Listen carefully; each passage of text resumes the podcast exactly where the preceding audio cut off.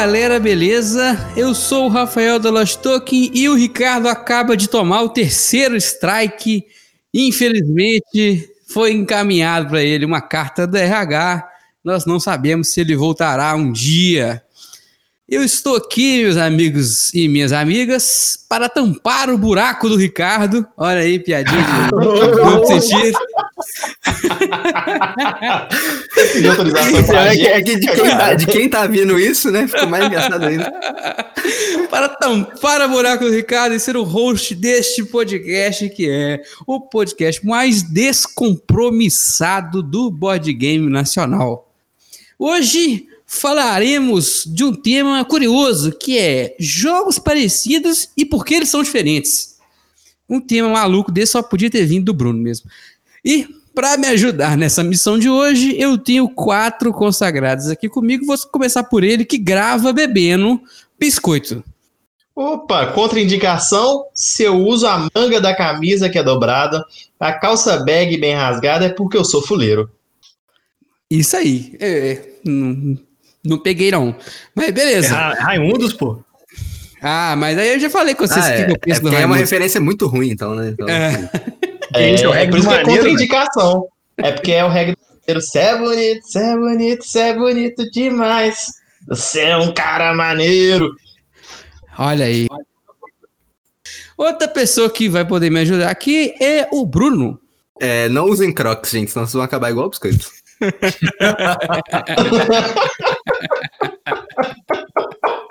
Excelente. Ô, gente, eu preciso confessar que eu já vi o biscoito indo trabalhar de Crocs. É um negócio inacreditável.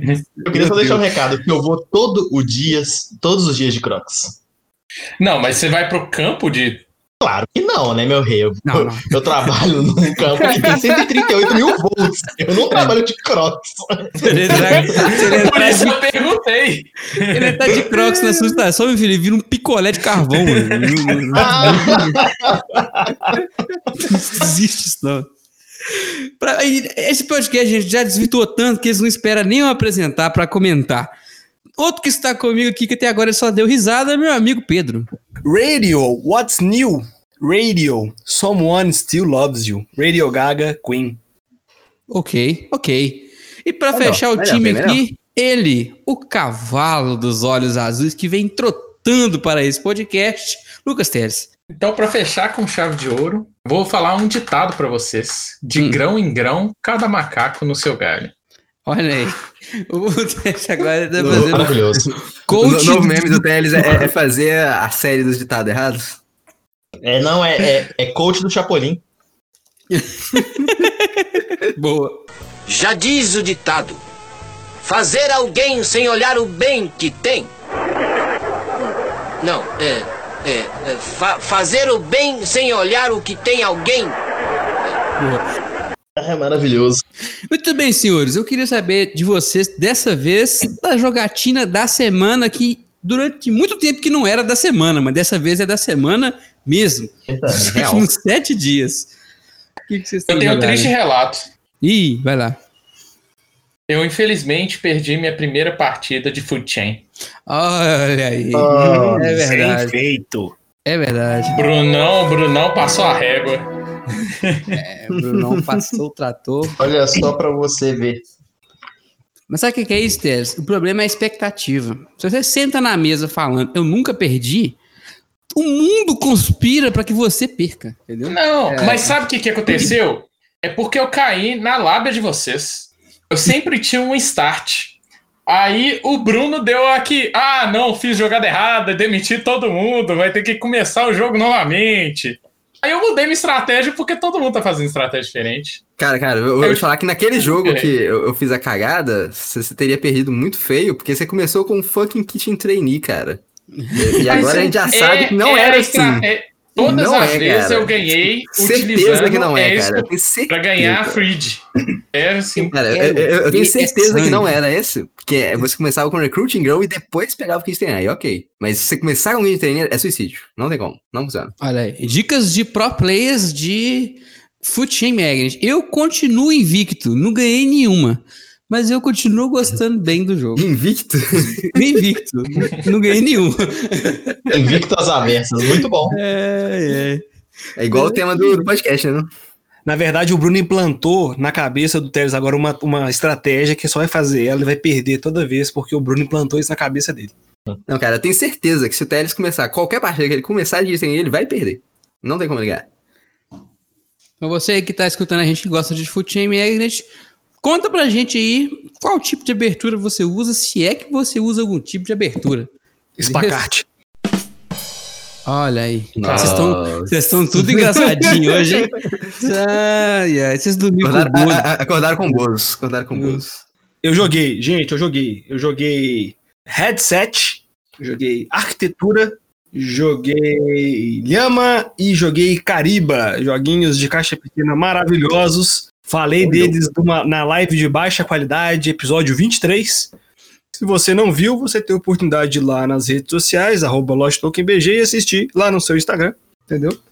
E... Mas por que baixa qualidade? É a porque a, a, live não foi legal, eu sozinho, eu preciso de uma dupla, Teles. Volte a fazer lives comigo. Eu, eu estarei contigo. Amigo, estou aqui. A próxima eu dou. Bem, então, obrigado. You got a enemy. Então vocês vão ser tipo o, o Amigos? A maior referência ao episódio dos Vingadores brasileiros. E se você não, uhum. não ouviu o episódio 23, assim que acabar esse episódio, você escuta o anterior. Por quê, né? Porque foi muito bom, muito bom. Inclusive, já muito queria mandar um abraço para todo mundo que ouviu e comentou. A gente recebeu pelo menos umas 600 mensagens no grupo do WhatsApp nosso a respeito do episódio 23. Deu muita confusão. Então, é, se você, um abraço e se você ainda pedir. não comentou sobre, ainda tem tempo para isso. Queria agradecer vocês que não cancelaram a gente na internet depois do episódio 23, que a gente achou que ia ser o último, tá? Muito obrigado. Mas alguém quer falar de jogatina, hein? Não, eu quero, eu, eu quero. Cara, falando de comentário, eu quero pegar o comentário do TH Price, deve ser Thiago alguma coisa, lá na, que ele comentou lá na Ludopedia, Thiago Henrique. Ele comentou: Caramba, vocês falaram mal de umas bandas que eu gosto, dos jogos que muita gente gosta, e como pode ter feito um podcast tão divertido assim? Bom demais, parabéns envolvidos.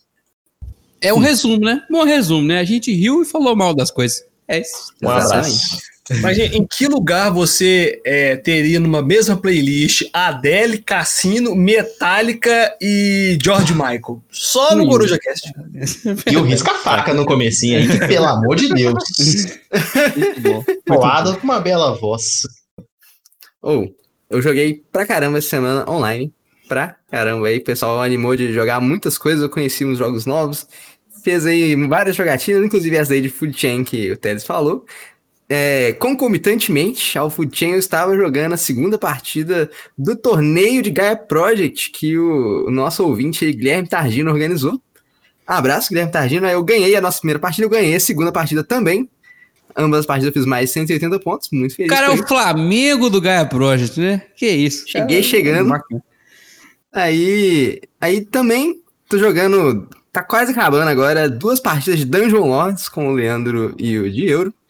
Tô jogando mais três partidas de Trajan, acabou uma, faltam duas. É, joguei uma partida de Burgundy hoje com o Phil, onde eu consegui derrotar, destronar o rei do Burgundy. Nossa Senhora! Toca o tema do Ayrton Senna.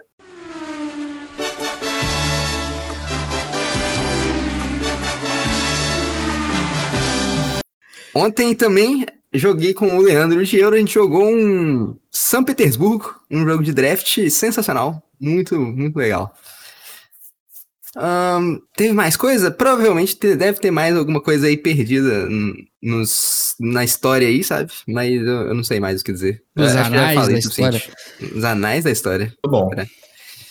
Eu, bom, cara, eu fui muito mais simples. Eu joguei o delicioso estreia que eu já tinha comprado, mas não tinha jogado ainda, que era o Wonshu, que é um hum.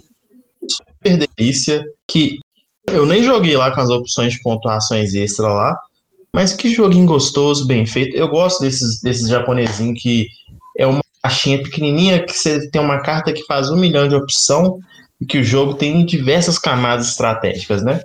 Então, o Onshun é um Kingdomino que tomou anabolizante, porque é construção de mapas, pegando aquela ideia do, do, do de pontuação lá do, do, do, do Kingdomino, mas só que cada terreno pontua de um jeito diferente, cada carta tem seis terrenos, você tem que sobrepor um espaço ou deixar de sobrepor pelo menos um, e você vai montando do jeito que você quiser, vira uma lambança. Cara, que joguinho gostoso, joguei de dois, não joguei demais.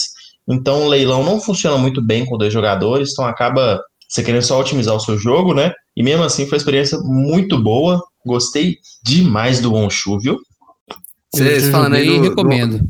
Você falou do Onshu aí, joguinho com caixa pequena, com cartas que fazem milhões de coisas diferentes. Pra mim, você tava descrevendo o Motainai. Exato, cara. Mas é, é nessa linha do Motainai, né? Dos caras que pega uma carta e faz a carta fazer 367 ações diferentes. E que você, quando vai ler as regras, o jogo é simples, mas quando você vai implementar, você fica com uma dor de cabeça infinita, né? Eu achei o Onshu é de, é de uma elegância, cara. Eu só acho Ué? complicado quando você começa a empilhar muita carta. De vez em quando você esbarra nenhuma e atrapalha a cidade inteira. Você tem que ficar lembrando, pô, esse aqui tava aqui, esse aqui tava aqui. Isso é meio foda dele. Assim, então, eu fiz a mágica de jogar em cima de um tapete fofinho, cara. Então, é. Quem reparou na fotinha lá do que eu postei na Lost Token no Instagram? Ninja. Eu tava ninja, no tapete. Eu, eu, eu vi uma galera que fez tipo um playmatch pro Ronchun. Se eu achar, eu posto lá depois para todos vocês. Mas o show é um jogo bem maneiro, cara. Eu, primeira vez que eu joguei ele, achei sensacional. E fica a recomendação aí, se você não jogou, jogue. Oh, nunca joguei. Quero jogar agora, pelo relato pra vocês. É, é legal, um joguinho bem legal. Honesto. É, Honesto, o, muito bom. Ô, Biscoitos, acho que um que você vai gostar, uhum. então, nesse tipo aí é o Oh My Goods, que é, é bem nesse estilo aí, Sim. só que com bem menos interação entre os jogadores. A interação dos okay. jogadores é bem baixa no Oh My Goods, mas é um jogo bem interessante. Só tem interação mesmo quando vocês estão disputando aquelas coisas do meio, né, Bruno? Que fica lá uhum. os ajudantes e tal. De resto é, é um puzzle, cada um Sim. por si mesmo. É bem legal. Uhum. Muito bom. Mais alguém Preciso. jogou aí? Acho que falta só eu, na verdade, né? É, é. Isso que eu, Bom, eu essa semana eu joguei Broom Service duas vezes. Eu tava com saudade de jogar Broom Service. E eu perdi as duas, né? Claro. Na verdade, todas as partidas que eu joguei, a Estela ganhou. Todas. Foi duas de Broom Service e uma de Ticket Ride Europa. Eu tava bem leve esse fim de semana. Ao longo da semana. Ah, essa semana eu peguei Premium no, no BGA, né? E joguei muito Seven Wonders Duel. Joguei umas 10 vezes. Seven Wonders Olha, chama nós. Oh, é muito bom, cara. Seven Wonders Duel é, é fantástico, fantástico. Rafael, vamos montar depois uma mesa lá de Caledonia ou Keyflower. Não, vão sim, cara. É, eu, assim, eu acho, acho, tô achando que o prêmio do, do BGA tá valendo muito a pena, tá com muito jogo, cara. Muito com jogo. jogo. É, é assim, Keyflower, velho. Eu, eu só é 90 reais por ano, hoje. cara. Por ano. É, é. é muito, muito barato. Por, por tipo, eu só, eu só não peguei. Só não peguei prêmio no BGA até hoje porque eu ainda não precisei. Mas se em qualquer momento alguém me chamasse pra jogar alguma coisa que precisasse, aí eu ia pegar na hora, porque realmente vale a pena. Eu, agora, como eu tenho prêmio, assim, se a gente quiser jogar qualquer coisa, a gente pode jogar. Tem o uhum. The Crew. Você pode lá, abrir salas pra gente também. Isso. Muito bom. Vai, vai, vale a pena. Acho que foi isso que eu joguei, galera. Perdi bastante. No Seven Wonders Duel eu costumo ganhar, eu jogo bem. Mas contra a Estela eu perdi miseravelmente, perdi muito. Abraço pro Leandro e Felipe, que jogaram comigo aí, Seven Wonders Duel. Os dois jogam muito bem, inclusive, tanto o Leandro quanto o Felipe. Felipe, eu acho que foi, ele deu azar, ele, ele, foi vítima da maior pontuação que eu já fiz em Seven Wonders Duel. Fiz 81 pontos. Mas ele acabou ganhando mais que eu. Ele ganhou, ficou 2x1 um pra ele. Vamos resolver isso depois aí, Felipe. então vamos lá, galera. É o seguinte: a gente vai tentar falar aqui de jogos que são parecidos, mas porque eles são diferentes. E eu vou perguntar pro Bruno, que foi quem deu essa sugestão. Ô, Bruno, explane mais. Qual é a ideia da história? Bom, então a ideia é não ser claro com o tema, entendeu? Porque se a gente não é claro, a gente abre espaço para interpretação das pessoas. Hum. E eu acho que é isso que a gente faz melhor, entendeu? Interpretar errado o tema do, tema do dia. muito bom, muito bom. Eu separei aqui alguns jogos que eu acho que são parecidos e a gente pode discutir se eles são diferentes mesmo, se não são, se realmente são iguais. Eu acho Imagina. que como o Bruno deu a ideia, tinha que ser o primeiro a falar para ver se eu fiz a pesquisa certa. não, então, é isso que eu falei. Eu quero que vocês tenham feito a pesquisa errada, entendeu? É justamente isso que eu dizer. Ah, não. Então, beleza. Então, fala a sua ideia aí, a gente vai falar nossa depois e vai dar merda, com certeza. Então, eu separei minha ideia em várias ideias diferentes, tá vendo? Já começa por aí, já tá errado, né? Mas vamos lá. Tá fodendo é... o rolê. Ó, a ideia. Vou falar então o primeiro exemplo aqui, número um, porque é algo pertinente aí ao nosso grupo do WhatsApp, que sempre rola essa pequena discussão aí. A gente, nós aqui da Coruja, somos pessoas que não somos muito fãs de Terraform Mars. Mas a gente tem muitas pessoas no nosso grupo que são fãs de Terraform Mars. Assim a, maioria, do né, mundo, verdade, né? Nós somos a minoria. Exatamente. Assim como a maioria do mundo, tá errado, mas é a vida, né? A gente, a gente convive, a gente, a gente gosta das pessoas. Todo mundo tem direito de estar errado. Mas aí, cara, uma, uma das coisas que os jogos podem parecer é no tema. A gente, com o número de temas aí é, Hum. é, é meio que limitado, né? Mas tem jogos que se parecem pelo tema, como, por exemplo, o caso do Terraform Mars e do On Mars, onde é que Hum. eles têm a mesma perspectiva da colonização de Marte, só que eles partem de pontos de vista muito diferentes, sabe?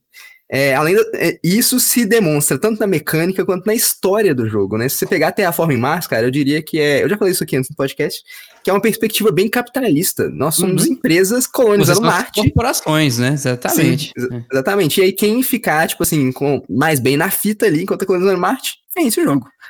O Mars, eu acho que ele rejeita totalmente essa ideia capitalista. Eu acho que ele é, ele pensa mais na interação, sabe? Cada um fazendo a sua parte ali e tudo tem que ser feito. Tipo assim, existe um ciclo de recursos ali que tem que acontecer e ele não depende só de você, ele depende de todo mundo. E aí, à- medida que esse ciclo acontece, Marte tá se sentindo melhor pra é, sobrevivência dos humanos ali, né? E isso acontece de maneira, assim, muito mais interligada ali, assim. Eu faço, por exemplo, um- uma parada lá que produz oxigênio para outra pessoa poder aumentar o, o, o número de barracks dele lá, assim, o, o lugar onde é que ele vai poder ter pessoas ali, sabe? É, uma pessoa vai explorar um pedaço ali de Marte com um robozinho, e aí a outra vai explorar outro pedaço, porque a- o outro, como o primeiro pedaço já foi explorado, não tem mais nada para pegar lá. É, uma pessoa vai desenvolver uma tecnologia que permite fazer sistema de água mais eficiente, aí a outra pessoa vai usar essa tecnologia da primeira pessoa. E os dois vão se beneficiar com isso. Então, assim, e- é. embora, embora seja um jogo competitivo, é, por trás ali o tema parece uma cooperação, né? Pelo, pelo, seu, pelo seu relato.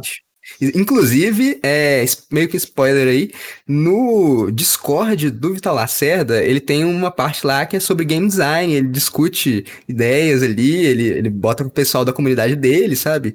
E uma das coisas que ele tá fazendo, uma expansão que tá chegando aí pro Terraform Mars, é um módulo é, onde é que torna o jogo, tem a versão cooperativa dele. Hum, É, inclusive, tem, tem tipo, várias missões cooperativas, e uma delas eu achei bem interessante, que não é totalmente um cooperativo, vira um PVP assimétrico, onde é que uma pessoa vai ser os alienígenas que estão invadindo Marte, e, e os humanos estão tentando pegar, tipo assim, Marte pra eles, sabe? O resto dos players jogam como os humanos. Eu achei essa ideia muito, muito divertida.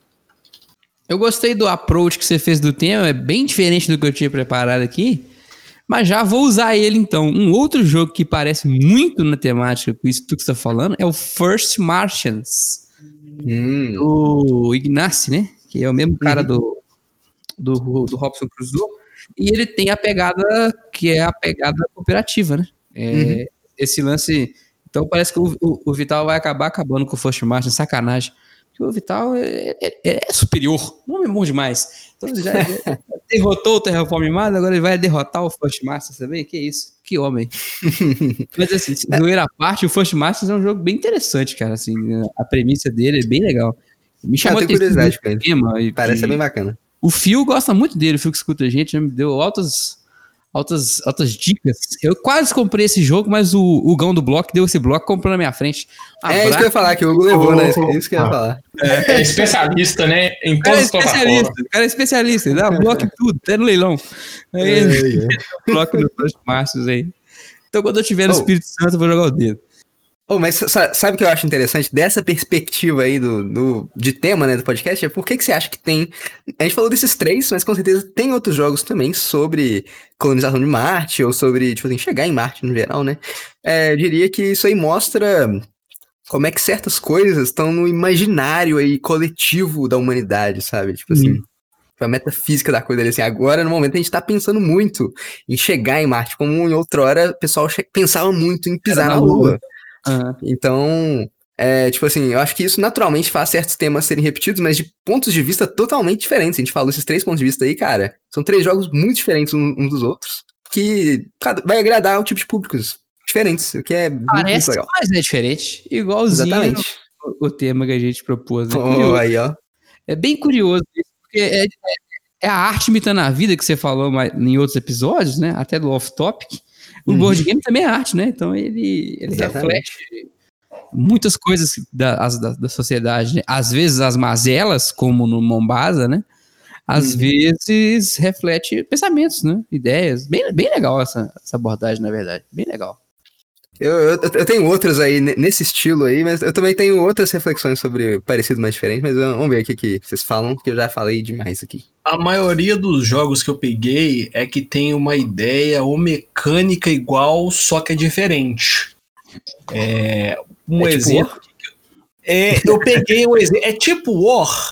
Eu fui nessa pegada. Mas antes de ir no tipo War, que eu separei uns dois joguinhos aqui, teve um que o Rafael me apresentou, que foi o Cottage Garden, que é tipo o Baren Park, só que diferente.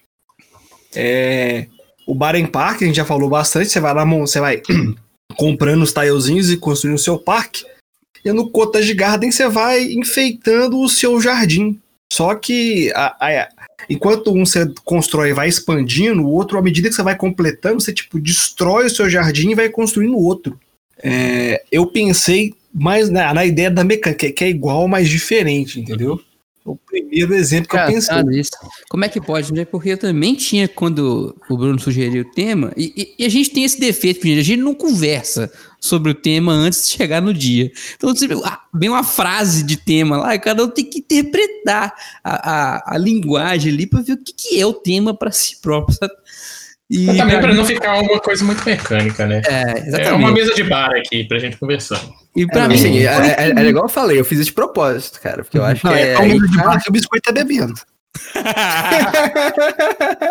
eu, eu, eu sou um artista, né? Eu entro no papel eu tô aqui pra, pra isso. Já, já tô pegando meu torresminho, minha gilete, tá tudo certo aqui. É, não, sabe, sabe aquele, aqueles atores que tem que fazer certas coisas pra entrar no papel? Tá vendo? Esse é o biscoito. Tá certo. Isso aí. O biscoito é tipo. Como é que chama? Aquele cara. O Ed Murphy, que faz vários papéis ele mesmo. Achei que você falou do Adam Sandler, cara. Não, o Adam Sandler, o Adam Sandler é igual o Jason Statham, ele faz o mesmo papel em todos os filmes. É, no, no, no, eu não sei o nome dos personagens do Adam Sandler. O Adam Sandler. Você fala, ah, Exatamente. Tá vendo? Olha só. Esse... que o Adam Sandler é rico, que o Adam Sandler tem o controle remoto, que o Adam Sandler é da roça, que o Adam Sandler sai de férias na África. Resumindo, o é, filme, é, ele é um bobão, faz alguma coisa e tem que correr atrás da garota, né? Pra resolver. Ah, não, não é da garota, é da Drew Barrymore. Especificamente. É, é igual o Jason Statham. O filme do Jason Statham, ele é um cara careca com um passado obscuro em busca de redenção. Todos os filmes deles têm essa temática. Dirige muito rápido. E ele é muito pouco facas.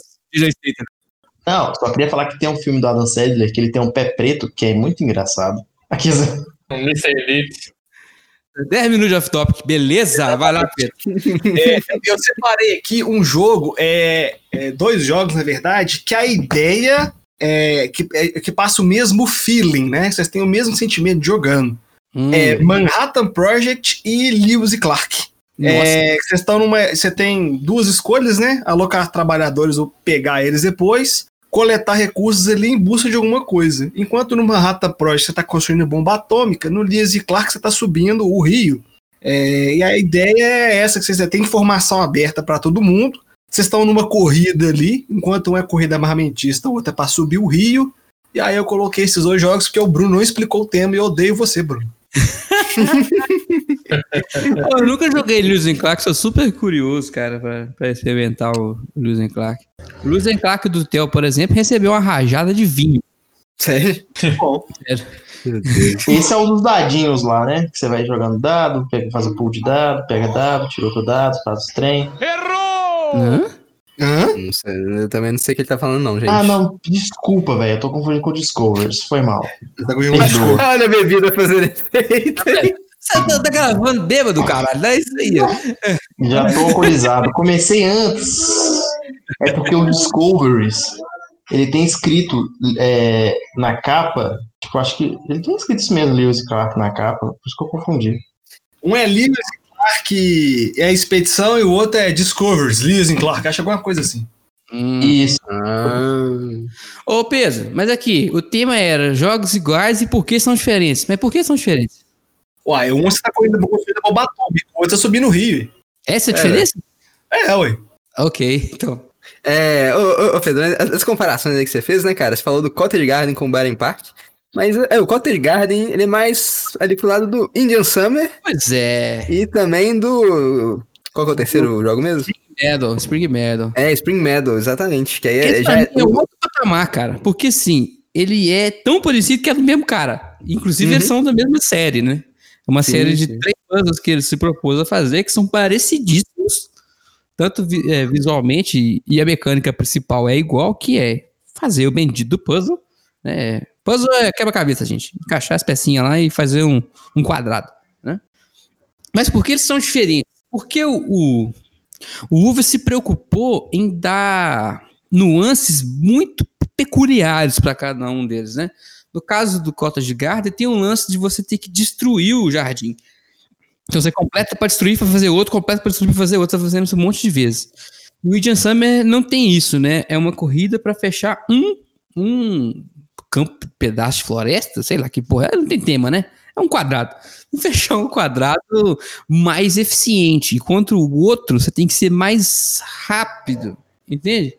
Embora eles sejam extremamente parecidos, a essência da coisa é diferente. Porque um é sobre velocidade, e o outro é sobre eficiência. Mesmo ele sendo mecanicamente e fisicamente parecido. Acho, acho isso muito genial, assim. É, eu joguei o Indie Summer e o Cottage Garden, eu preferi o Cottage Garden, até por isso estou vendendo meu Indie Summer, para não ficar com dois jogos tão parecidos, mas diferentes. Olha aí. É, eu. Dos três, quando eu dei uma olhada, o que me chamou mais atenção foi o Spring Metal, pra ser sincero. Quando eu dei uma olhada há muito tempo atrás, mas não cheguei a jogar eles, né? Então, Fica aí esse pois cast é. dos manuais. É... Mas. É, o que eu acho que aconteceu aí, né? Eu imagino que o, provavelmente ele começou a fazer esse design aí com essa ideia aí de algum dos três primeiro, né? E aí. Uhum. Enquanto ele estava fazendo design, ele provavelmente teve ideias diferentes de design que não podiam conviver entre si. Uhum. E aí, por isso, ele falou, velho, são ideias diferentes, todas elas são boas. Que eu vou fazer? Ah, fazer três jogos. E aí pegou e fez, né? Sem saber que era impossível, pegou e fez. É, Olha aí, Lucas, ó, aprende aí, ó. É o coach aí. Da, da, mesma forma, cara, um jogo aí que, na verdade, é de corrida, ninguém acha que ele é de corrida, mas na verdade ele é. Que o Pedro falou já dois jogos de corrida, de certa forma, né? O é, Manhattan Project e o Losing Clark. E é, outro jogo que é de corrida, mas ninguém acha que é, é o Viticulture, né, cara? Viticulture é, é um na verdade, um jogo de corrida. Quem chegar em 20 pontos ali primeiro, ganha. E outro jogo de corrida, nós temos também, é o. É, ah, não, é, o Rouge também é. Olha só, o Rouge também. Esse não tava na minha lista aqui, mas outros dois jogos, na verdade, que são, são os da Stone Meyer, né? O Sais e o Euforia. Mas que também é da Stone Meyer, o Viticulture. Então são todos, são todos na mesma é, é, Percebemos que o Meyer gosta, né? De corrida. É, eu, já, eu tentei pegar de autores diferentes para não ter igual essa, essa analogia que vocês fizeram aí dos, dos jogos do UV e esse do Stone Meyer para tentar afastar um pouco mais. Entendeu? Ah, mas eu tentei pegar do mesmo exatamente pra ter isso mesmo. é por ser igual, né? Mais. É. Mas sabe que eu coloquei o Viticultura na minha lista, mas eu botei ele com outro algoz. Aí, ó, agora, agora você vai falar do, do, da questão do grupo, que eu também ia chegar lá, eu acho. Posso? Vai, vai lá, vai, vai lá. É o Vinhos. Isso, né? exatamente. Por que, que é parecido? Porque é diferente. A única semelhança, na verdade, entre esses dois é o tema. Mas eu não sei o que acontece que lá no grupo do WhatsApp toda semana alguém pergunta: vinhos ou viticulture? Como se fosse uma comparação plausível. Né? Não é plausível. Né? A única coisa igual é o tema. De resto, não tem nada a ver. Nada a ver. Já vamos esclarecer isso aqui agora. Esse recado é para você, Felipe. Sim, você que está ouvindo agora o podcast. É o seguinte: Viticulture é legal. É um jogo legal, é um jogo competente, mas o Vim tá, como diria Bruno Henrique, em outro patamar, entendeu? Não, tem, tem comparação, assim. Um é um euro super pesado, truncado, complexo, com 12 ações durante todo o jogo, E o outro é um jogo leve, quase de entrada, né? Assim, uma corridinha. Não, tem nada a ver. Nada. Quando você vai pra Toscana, o, o Viticulture dá, dá uma aproximada ali. Fica, fica muito melhor o Viticulture quando você está com a expansão Tuscany, viu? Dá uma mudada muito boa, recomendo. Estamos aguardando a Tuscany do Biscoito chegar aí pra gente tirar de vez a prova dos Não, não, é da Sabrina. Ela que falou, pode, compra que esse é meu. hum. esperando é, a Sabrina chupa essa manga. Pra gente ver qual é melhor. Se é o Vinhos mais Tuscany, o Viticulture mais Tuscany ou o Vinhos. Mas vou falar com você, tá difícil ir pro Viticut, viu? Eu, é, eu, eu, eu, ainda acredito mais no Vinhos, porque é tão certa, né, cara? Olha, eu vou te falar que eu joguei Vinhos e gostei pra caramba, e então assim, eu sou o Team Vinhos. Você jogou os dois aí, o que, que você acha? O Pedro, Pedro jogou o Tuscany, não? O Tuscany não joguei, não. Só o Viticulture normal. Cara, sou, pelo jogo básico, jogo base, Vinhos dá uma surra no, no Viticulture, né? Agora, sem Tuscany ainda, como eu não joguei o Tuscany ainda, eu fico só que com a bandeirinha Mas, levantada é, Team Vinhos. É, mais uma vez, eu adoro o Viticulture, tá? Acho o jogo muito legal.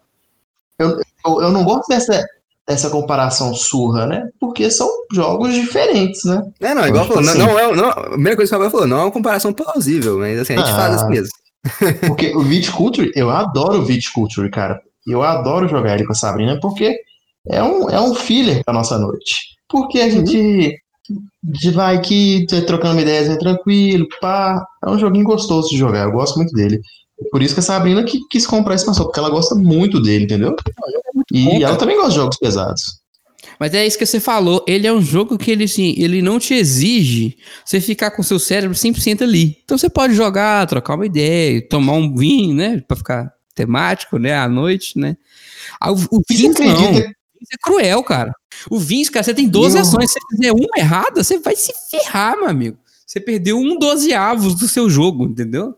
É, então você tem que estar muito concentrado. É bem diferente. É, não, isso nesse sentido sim, né? Mas eu, você acredita que eu comparei, é que quando pensei no tema, eu pensei muito dos feelings do jogo, o feeling que o jogo passa, né? E eu comparei o Viticulture com outro jogo que vocês vão querer me dar uma porrada na cabeça. E é o Blacksmith Brothers.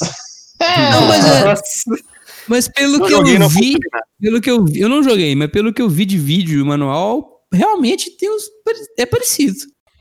Cara, tipo assim, eu peguei pelo feeling, porque o Blacksmith Brothers, ele é um jogo de alocação de, trabalhadores que vem com essa ideia do, do que tem no Viticulture de você pro, pegar um, um recurso para transformar ele para entregar, que é o que você faz no Viticulture. Mesmo que alguém critique e fala que não precisa fazer isso. Precisa entregar sim, tá, gente? Se não entregar vinho no, no Viticulture, você não ganha. Aqui, né?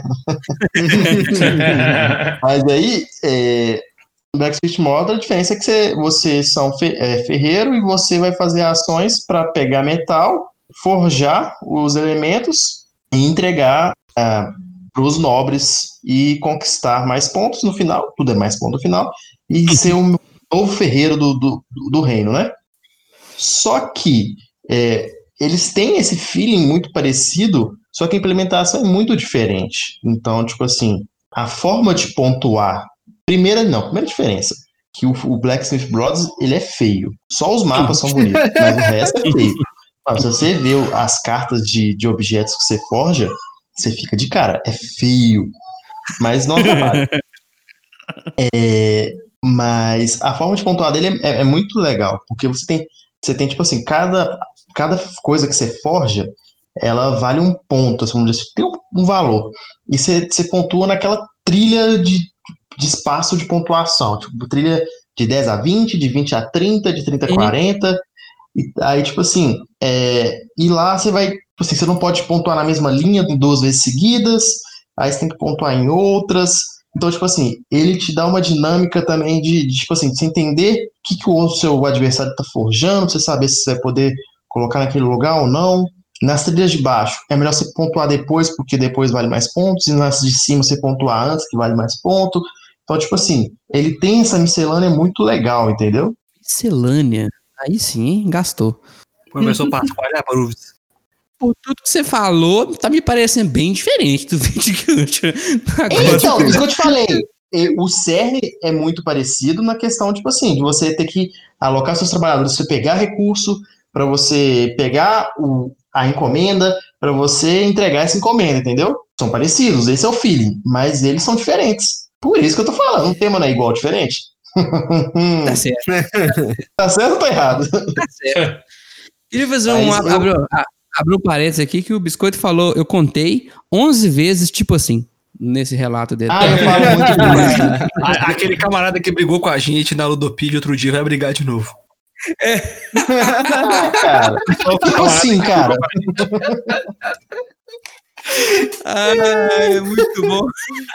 Aqui, é, você você tinha falado daquela hora do tipo War. Eu separei aqui quatro joguinhos, duas duplas, nessa temática. Primeiro, né, o, o nosso amado e odiado War, o jogo que é tipo War, seria o Battle for Rokugan ou só Rokugan, dependendo da sua pronúncia nipônica. É, ele é tipo War, né? Você tem ali o controle de área, você tem um enfrentamento ali, uma guerrinha e tal. Só que eles são de igual, mas diferente, porque o War você tem a rolada de dados e no Rokugan você não tem, né? Rokugan você não tem a rolagem de dados. E outro ali nessa pegada de porradaria, eu separei o saudoso Eclipse e um jogo que os mais velhos jogaram, o jogo Supremacia, que veio pela Globo na década de 80. Essa é antiga. É, são tipo War também, só que o Supremacia é, é um pouco superior, porque o Supremacia tinha uma espécie de mercado ali, acho que eram três ou quatro itens. Era minério, cereal e o metal, agora eu não lembro. Se você jogou o Supremacia, comenta aí, porque eu não lembro. É porque eu vi essa caixa do dia na casa de vó lá e tava toda arrebentada, eu fui lembrei. E você controle de área ali e tal, você tinha, controlava superpotência, você tinha a- as áreas que a sua superpotência dominava, você tinha as áreas neutras, você podia fazer conflito marítimo, conflito terrestre, você tinha que alimentar suas tropas. O Imperial 2030 também é um pouco parecido com o Supremacia, só que o Supremacia também era mais porrada. Então, outros jogos que eu separei que são iguais, mas Eu posso adicionar um jogo a essa lista? Hum. O, o tipo O, eu diria, é o Imperial 2030. Caralho, você acabou de falar. eu acabei de falar. Tá na lua, viu, mano? Tá na lua, esse bonequinho. Que isso, rapaz? Isso é maconha, meu. Ai, corta, corta, corta, vai. Esse foi o momento que no boteco você vai no, você vai no, você vai fazer um xixizinho, né, cara? Pra fazer um xixizinho perder, mas, ô Pedro, eu posso adicionar um jogo nessa lista? então, eu vou adicionar o melhor jogo tipo War que eu já joguei, que é o Inis, cara. É, Qual? ele é um con- Inis. I-N-I-S. Inis. Simples assim.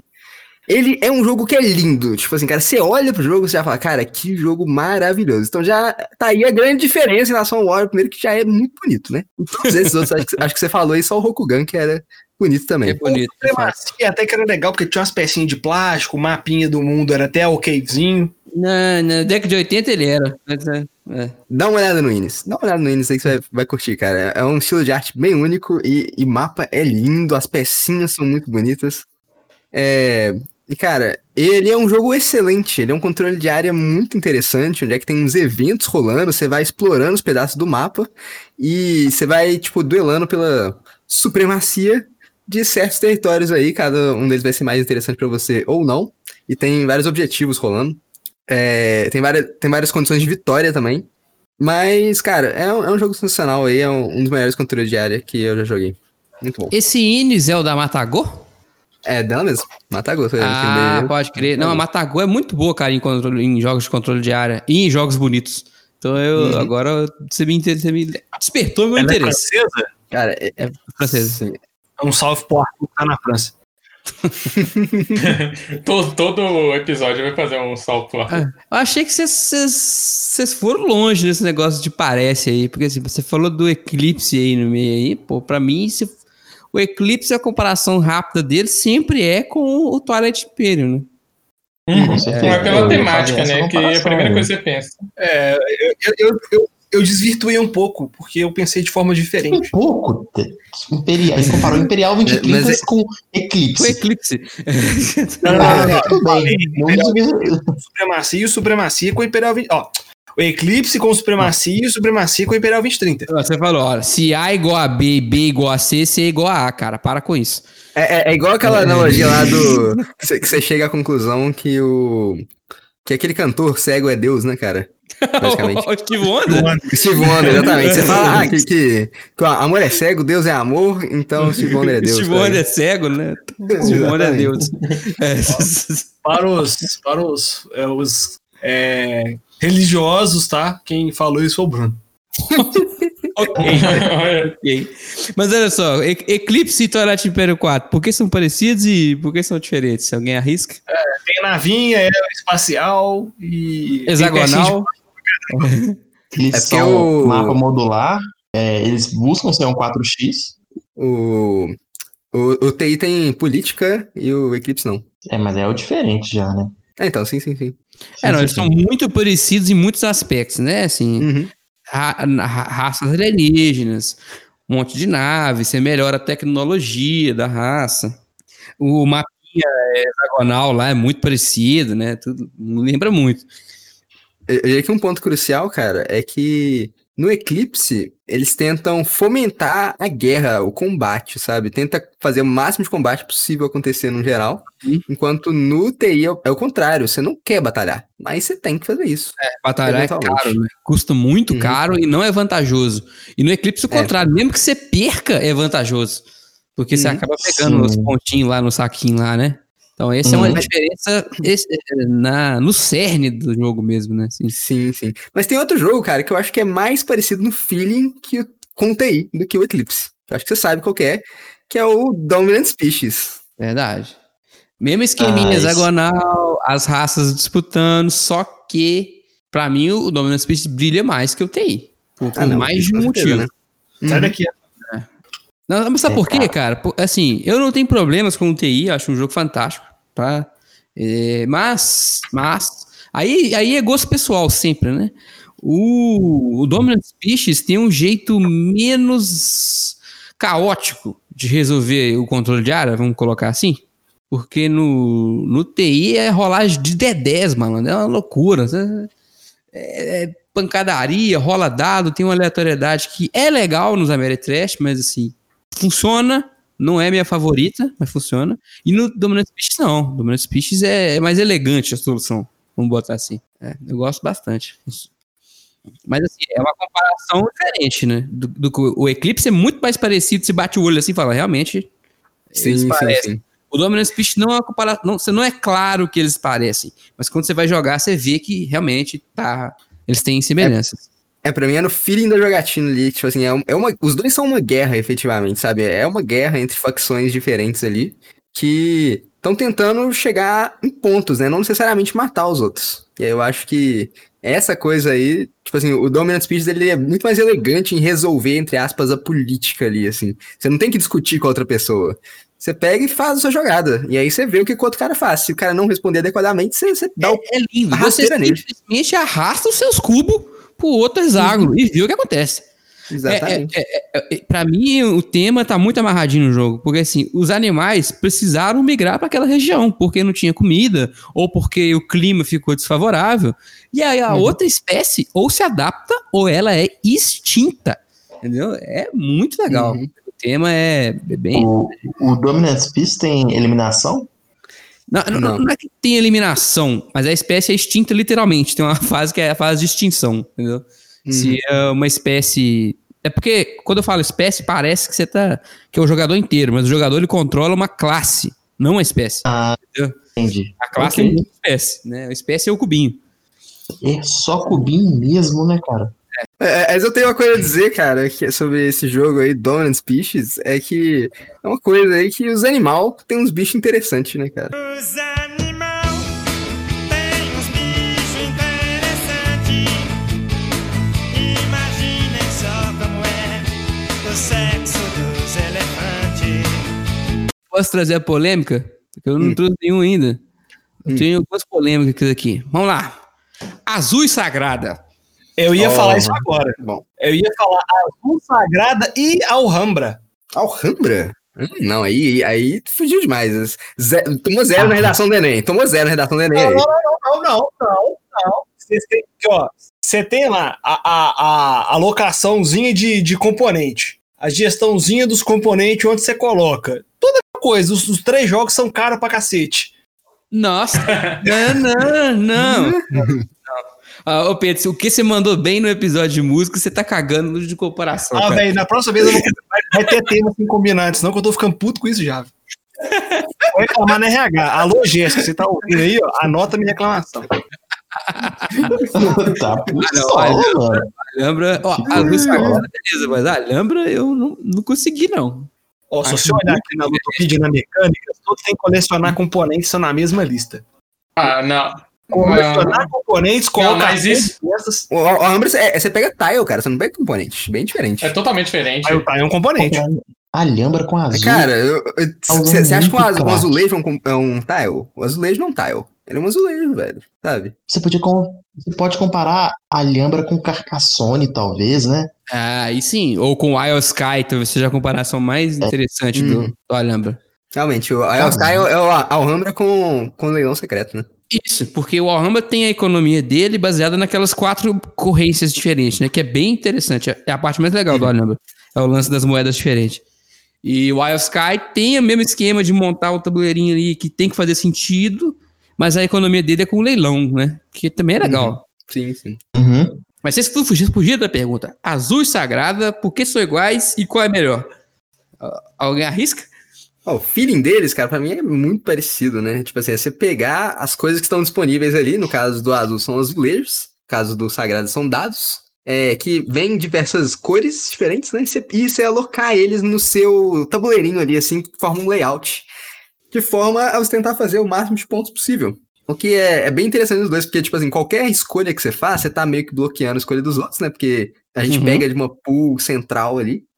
E, e ao mesmo tempo você também tá bloqueando algumas das suas próprias escolhas de acordo com onde é que você coloca. Você, você decide ali se colocar em certo lugar, você sabe que você vai estar bloqueado de certas escolhas logo depois, aí você pode se ferrar se você não tomar cuidado. É, E os dois jogos são muito interessantes.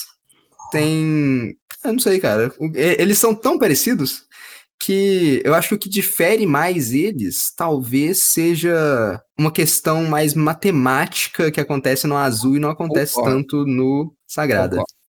É, isso, é, por isso eu escolheria o azul em detrimento do Sagrada, sem desmerecer o Sagrada, tá? Joguei os dois pelo menos umas cinco vezes cada um. O Sagrada, pra mim, o lance do- dos números dos dados deixa ele complexo sem ser divertido nessa parte. Enquanto a, a matemática do azul me diverte. Entende o que eu tô querendo dizer? Porque ficar fazendo conta da- do dado 3, que não pode ficar do lado do lado 5, mas ele se tiver em cima do marcador 2, essa parte eu acho é, pesada demais à toa. Enquanto a matemática do azul eu acho legal colocar, colocar essa peça aqui, depois eu vou colocar essa para fechar essa linha com essa coluna.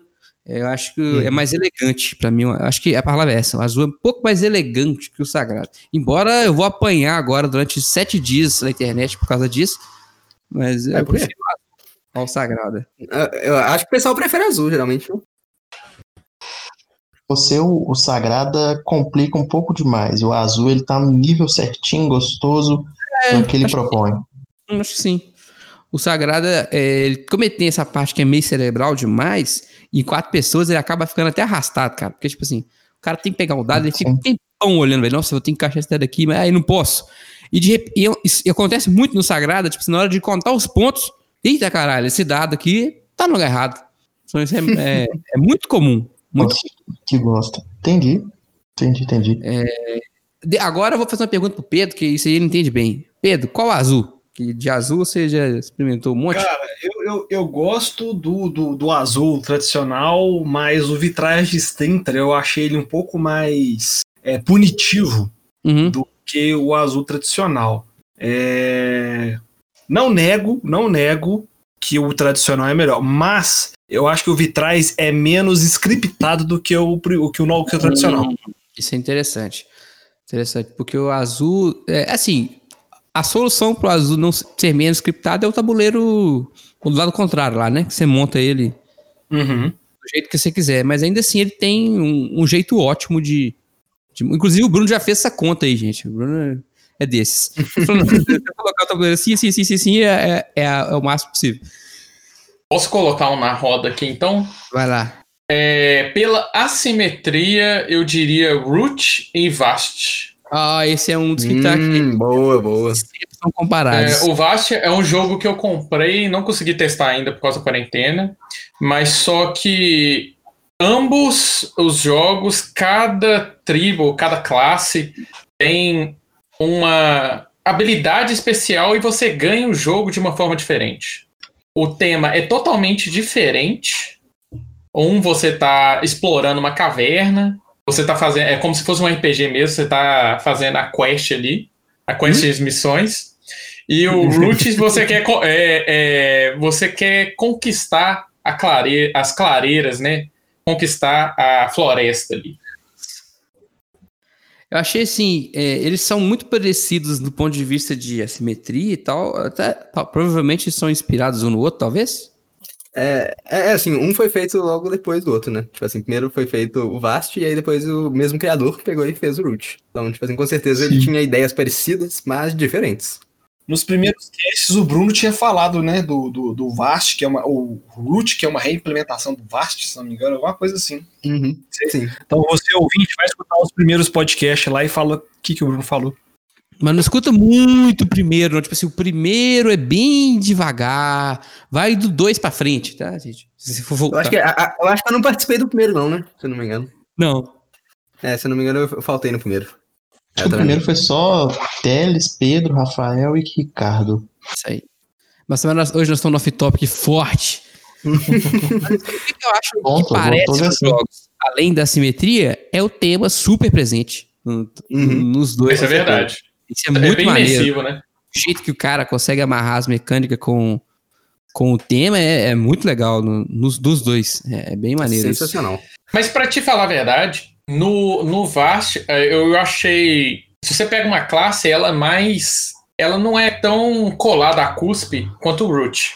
Vou te explicar Mas- por quê. Você acha cola da Root? No Root eu não acho É, cola da eu, não acho, eu não acho nada Não. fora da coisa que o Root. Não, não, não é colada. é, eu, tô compa- eu tô comparando. O, o Vast, pra mim, ele faz mais sentido porque você tem a guerreira, ela vai fazer as missões dela. é, você tem a, a caverna que quer distribuir. A- as ações que você pode fazer com cada personagem faz mais sentido do que no Root. No Root, tipo, é, se você trocasse, sei lá, os gatos com as aves, pra mim faria a mesma coisa. Oh, Hum, mas, mas então, né, cara, é, eu acho que eu discordo um pouco de você. Eu acho que é. Assim, eu entendo o que você quer dizer. Eu acho que é mais direto a comparação do Vast, né? Tipo assim, é mais. Estereo, é, faz um estereótipo maior ali. Exato, Do- exato, exato. Porque é mais caricato. No Root, Exatamente. o negócio tá mais, tá mais nas camadas inferiores, assim. É, eu não sei se o Bruno vai, provavelmente vai falar disso, mas, por exemplo, tem um lance que eu sempre dou esse exemplo, do jacaré lá. Né, que o- os répteis são criaturas na árvore, na, na evolução, né, muito ancestrais. Então, no jogo, eles são os caras ligados a coisas antigas, a religiões, seitas, entendeu? Muito antigas. Então, é, a é mais na minúcia, mas tá ali. Entendeu? Não sei se é isso que eu podia falar também, mas eu, eu sinto que é por aí. É, não, sim. É, to- to- todas as raças têm esse tipo de questões aí, tipo assim, igual o Sim. fato dos castores serem construtores ali, é, a Aliança Rebelde serem os outros animais menores da floresta, que eles não formaram uma coalizão tão forte entre si, mas aí eles estão revoltados juntos, né? Formando E são ali- animais que estão embaixo na, na cadeia alimentar. São os animais que são Sim. reprimidos. Sim, os é, as aves, né? Elas têm aquela coisa da realeza ali delas, sabe? Que é, a gente pegar no negócio dos Estados Unidos, por exemplo, a ave clássica lá deles é o gavião, ou, ou águia real, né? Águia, real, se eu não me engano. E aí, tipo assim, tem todas as referências aí ao mundo animal. Eles pegou, personificaram os animais de forma muito boa, criaram, tipo assim, nações, coisas assim. Por que, que o gato é o industrial, né? Porque o gato não é um animal da floresta. Ele tá ali só porque ele tá de fora, entendeu? Ele não tem nada a ver com aquilo. Ele veio ali pra devastar, porque não é a terra dele, entendeu? É, é, acho, acho, né, eu acho que o tema tá ali, mas é menos óbvio. Você tem que ir, ir mastigando. Eu acho saboroso, eu acho muito interessante. o- É, e é claro que o, o vagabundo é o guaxinim, né? Obviamente, o me panda do lixo. Não podia ser outra pizza. Muito Mas maneiro. é, é muito, muito legal também por causa que ele contextualiza muito bem cada raça, né? Por isso que eu acho que a, te- a temática, que- a historinha que ele conta te, te faz imaginar cada, cada raça fazendo o que faz, né? Realmente, sim, ele criou uma história, personificou mesmo. Uhum, É muito maneiro. Muito maneiro. Voltando bem lá atrás, quando vocês estavam falando de, de, de temática, assim, bem, bem, bem.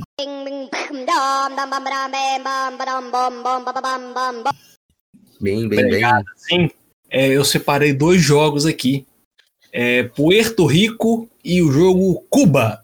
Qual que é a ideia do jogo? Você está colonizando né, um lugar ali na América Central. Você tem que fazer plantações, é, você tem que desenvolver a cidade e tudo mais. É, você tem ali uma, uma, uma. Como é que fala? Meio que um, um mercadozinho. Então, eu separei os dois jogos. Puerto Rico, que eu consegui adquirir num preço bem bacana. E Cuba é um jogo que eu sempre tive um interesse bem legal, só que infelizmente não veio para o Brasil. Eu adorei que a, a principal característica que o Puerto Rico tem pro Pedro é que eu consegui adquirir num preço bem bacana. Mas é importante, velho, vou falar aqui. É bem importante pra ele. Sabe quanto que tá aqui na internet? Sei, a partir de 300 reais um Puerto Rico.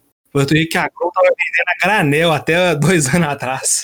Uhum, com certeza. Oh, mas você falou aí do, do Puerto Rico, eu tinha feito uma lista de jogos aqui do Puerto Rico, porque Puerto Rico é um clássico, né, cara? E clássicos, é, eles formam, diria aí, cópias, algumas mais diretas e outras só inspirações. né? Abraço pro Greta Van Fleet aí. Exatamente.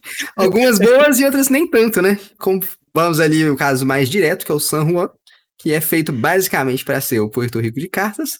E aí, se a gente começar a ir um pouco mais para longe, a gente tem aí um tema muito diferente, mas uma mecânica relativamente parecida, que é o Race for the Galaxy. E se a gente pegar o Race for the Galaxy, cara, ele tem uma série inteira só dele. Tem o Race for the Galaxy, tem o Roll for the Galaxy e, por fim, o New Frontiers, que é o board game do Race for the Galaxy. Então é como se o Puerto Rico, com board game, tivesse feito um card game, que é o Race for the Galaxy, o Race for the Galaxy foi evoluindo e virou um board game de novo. Foi tipo um ciclo, sabe? Então, só quer coisa que o New. Frontiers é o Steve Wonder Deus. É isso. que Você tá me dizendo. Basicamente. e Aí- também mais um, mais um parecido com o Race for the Galaxy é o Jump Drive, cara. Se o Race for the Galaxy é uma corrida, o Jump Drive, realmente, como o nome fala, cara, é uma corrida no, no hiperespaço mesmo, sabe, cara? Você começa o jogo ali fazendo um, dois pontos por rodada, e aí, tipo, o jogo acaba quando a ficha de pontinho acaba, né? E que nem o Race for the Galaxy. Já contando esse spoiler aí pra vocês. É, uma das condições de fim de jogo, né, no caso. É tipo, Jump Drive, cara, você começa ali fazendo um, dois pontos, três pontos, aí na rodada você tá fazendo seis, e aí na próxima você faz 20 pontos, todo mundo faz 20 pontos e o jogo acaba, Fraga. Aí vocês contam os pontinhos e vê quem ficou com mais. E é isso, Fraga. Tipo assim, é muito rápido. É... Eu isso na minha lista aqui também. Eu tinha colocado aquele disclaimer lá, né? Que o Race for the Galaxy originalmente foi um- a tentativa de transformar o Puerto Rico num card game, né? Só que aí Exatamente. acabaram ficando com a ideia do San Juan. Era, se eu não me engano, foi um concurso essa bodega aí, entendeu? Exatamente. E aí o Acho que San Juan foi acabou ganhando. 10 anos, eu acho que a, a Leia fez esse negócio aí, pediu pro criador do, do Puerto Rico fazer o- alguma coisa, se não me engano. O Romi já falou isso num vídeo aí, gente. Procura o vídeo do Romi do Puerto Rico, ele explica melhor. Eu, eu- gosto que quando esse podcast tem informação, que o Pedro falou assim: a Leia pediu pro cara fazer alguma coisa. É isso. É o nível de informação que tem nesse podcast. E pior, ainda manda falar. Tipo assim, vai Ainda procurar. manda assim. ver o vídeo do Romi. Eu não sei, não, mas o Romi sabe. O Romi, Mas sabe que o Romi é o tradutor do jogo, né? Então ele sabe, porra. Olha, eu, eu, eu imaginei a princesa Leia junto. com- Eu imaginei a princesa Leia pedindo pra fazer alguma coisa, e aí o Pedro é o Jar Jar Binks contando pra gente, entendeu? Essa é imagem que você vira na mente. Ninja Binks, me think. Ai, meu Deus. você não fica assim, não, porque Jar Jar Binks virou senador galáctico. Embora nós temos senadores do nível do Jar Jar Binks aqui no Brasil também. Mas. É, a Aleia, que é a empresa que lançou o Puerto Rico primeiro, queria que fize- fizesse um, um esporte para card game. Aí fez um concurso. Aí acabou que o cara que fez o Puerto Rico aqui, ó, que eu nunca lembro o nome dele, é Andreas Seifert, fez o San Juan e o Race for the Galaxy virou um jogo à parte, entendeu? E nesse aniversário aí do Puerto Rico tem a expansão dos Nômades e também a possibilidade para dois jogadores. Entendeu? Veio tudo nesse pacote aí. Hum, bem legal, Mas o bem legal. é melhor que eu, gente. Procura lá. Mas, cara, recomendo muito essa série de jogos aí, Race, Roll. Eu quero muito jogar o New Frontiers ainda. Suponho que seja muito, muito bom. Talvez até o melhor dos três, eu espero. É, e, cara, Roll for the Galaxy é sensacional. Tipo assim, é, é a- talvez a única instância onde é que eu falei, não, cara, você adicionou dados num jogo que era bom e ele ficou melhor? Como? Como que isso aconteceu? Não sei.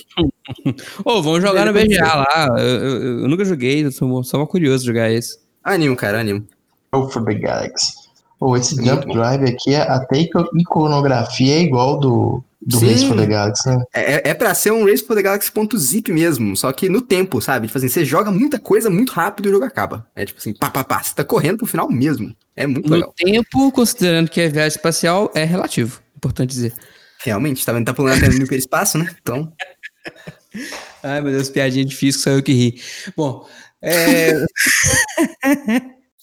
eu tenho uma comparação aqui. Eu tenho uma comparação aqui que a gente tá demorando pra fazer ela, mas ela tem que acontecer. Hum. Terra Mística e. Projeto Gaia. Nossa, eu pensei que ia passar o episódio sem falar nisso. O Teles pediu pra eu não comentar, gente. É, por que são iguais? Bom, porque um é a implementação do outro. Uma reimplementação do outro é, copia 80% das mecânicas de novo. e ano que vem tem a implementação número 3, né? É verdade. Age of Innovation. Vai vir mais uma aí, a terceira. é, vamos ver quanto tempo esse jogo pode ser remasterizado, né? Vamos ver quanto tempo. Uhum. É, é, por exemplo, o Just Dance está sendo remasterizado em 20 anos, né? Então, Ah, Dark Souls tem quase 10, né? Terra Mística será o novo Just Dance, mas por, por Cara, que pra que mim eu o Terra Mística é o Dark Souls do board game, entendeu? Olha aí. Re- Então, uma reinventou ali o negócio, mudou todo o negócio. Todo jogo que você, você fala, qualquer Eurogame que você lançar depois, você tem que falar, é, cara, é tipo Terra Mística, mas também não é, entendeu? Sempre rola a comparação. Seguinte, eles são muito iguais, a gente já sabe, mas por que são diferentes? Essa que é a pergunta mais difícil. É porque um é espacial e o outro é no Senhor dos Anéis. caso. Outro não Aí, ó, sei usar. pri- primeiro fator. Segundo fator, eu acho que é, o Gaia Project, eles pegaram, tipo assim, as ideias mais mirabolantes de raça que tinha no Terra Mística. Tipo assim, todas as raças do Gaia Project parecem mais com as raças da expansão do Terra Mística, da Fogo e Gelo. Do que com a base, né? Concordo. Eles elevaram os poderes variáveis ao quadrado. Assim, é- Uhum. E eles Muito bom. resolveram que a maioria do mapa agora ia ser rio, que no caso é espaço. É isso que acontece no Gaia Project. Você efetivamente tira a maioria dos espaços de terra e troca pro rio. É, é e não é, né? Porque você ganha o alcance tridimensional, né? Então, assim, não, é, não é- não é uma mudança tão simples assim, né? É, é, e aí você dá o poder do- dos fakir pra todo mundo, basicamente. né? pode voar. Mas, É, tá vendo? Porque os jogos são tão parecidos que você tá vendo, você literalmente pode pegar as regras e, tipo assim, dar uma mudada ali. Não, é, eu quando eu vou ensinar alguém a jogar Projeto Gaia, eu faço assim, você já jogou Terra Mística? O cara responder que sim, eu vou explicar o jogo em cinco minutos. Eu vou explicar só o que é diferente. Entendeu? É, agora, se ele responder que não, aí não vou jogar Terra Mística. Porque eu acho mais fácil de ensinar de primeira do que o Gaia. Acho o Gaia muito difícil ensinar de primeira. Não, uma pessoa o que Gaia, tá cara, agora. O Gaia até se aprender a- os padrões dele demora um, um bocado de partidas ali, assim, é muita coisa pra botar na cabeça, tipo assim, é paralisante de tanta coisa que tem ali. Uhum. As trilhas, ele- as trilhas deles aumentam um bocado a complexidade, né? As É, e pra mim é o ponto alto, cara, esse lance das trilhas. É a grande Sim, diferença. Se eu fosse falar assim, por que, que o Gaia é diferente do Terra Mística? Porque tem a trilha da tecnologia. Por- Sim, essa tem- é a principal diferença. Exatamente, cara. Tem as tecnologias, né? E, tipo assim, o fato das. as te- Igual se a gente for fazer um paralelo aí, né? O, o Terra Mística tem os, tile, os fav- Favor Tiles, né? Uhum. Eles vêm três cada um, aí quando você tá jogando com quatro pessoas ou cinco, às vezes você não consegue pegar o tile que você queria porque pegaram antes de você.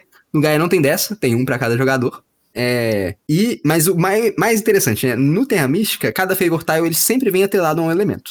Sempre te dá um bônus Uhum. de elementos. No Gaia, não. No Gaia, eles vêm em alguma das trilhas de tecnologia ou em sendo um Coringa. Então, de acordo com como foi essa organização, você tem partidas totalmente diferentes. E aí, pra embananar a cabeça, assim, totalmente, é, tem um negócio que agora, você tem a opção de chegar até o final de uma trilha, igual no Terra Mística você poderia chegar ao final ali do culto e gastar a sua chave de cidade, né? no Gaia você pode gastar a sua fichinha de federação não só para chegar até o final de alguma das trilhas, que cada uma delas tem um efeito diferente, então já é mais uma diferença. É, mas também tem o Advanced Tactile, onde é que você tem que virar a sua a sua coisa de cidade e ainda tem que encobrir um tile de tech que você já tinha antes. Então, tipo assim, é a, é a ação mais complexa do jogo e que pode te dar uns benefícios e pode transformar o jogo em outra coisa totalmente diferente. Foi o que eu tenho feito nas minhas últimas partidas de Gaia. É absurda. O tanto que essas tecnologias são fortes, assim. Uhum. O Bruno tem abusado da estratégia de ruxar elas. né? Ele corre e pega elas, sei lá, segundo, terceiro round, Bruno? Você tá pegando Ter- esse terceiro round eu consegui fazer em duas partidas, pegar, tipo assim, uma tecnologia de economia. Tem uma que é tipo um cubo e cinco moedas.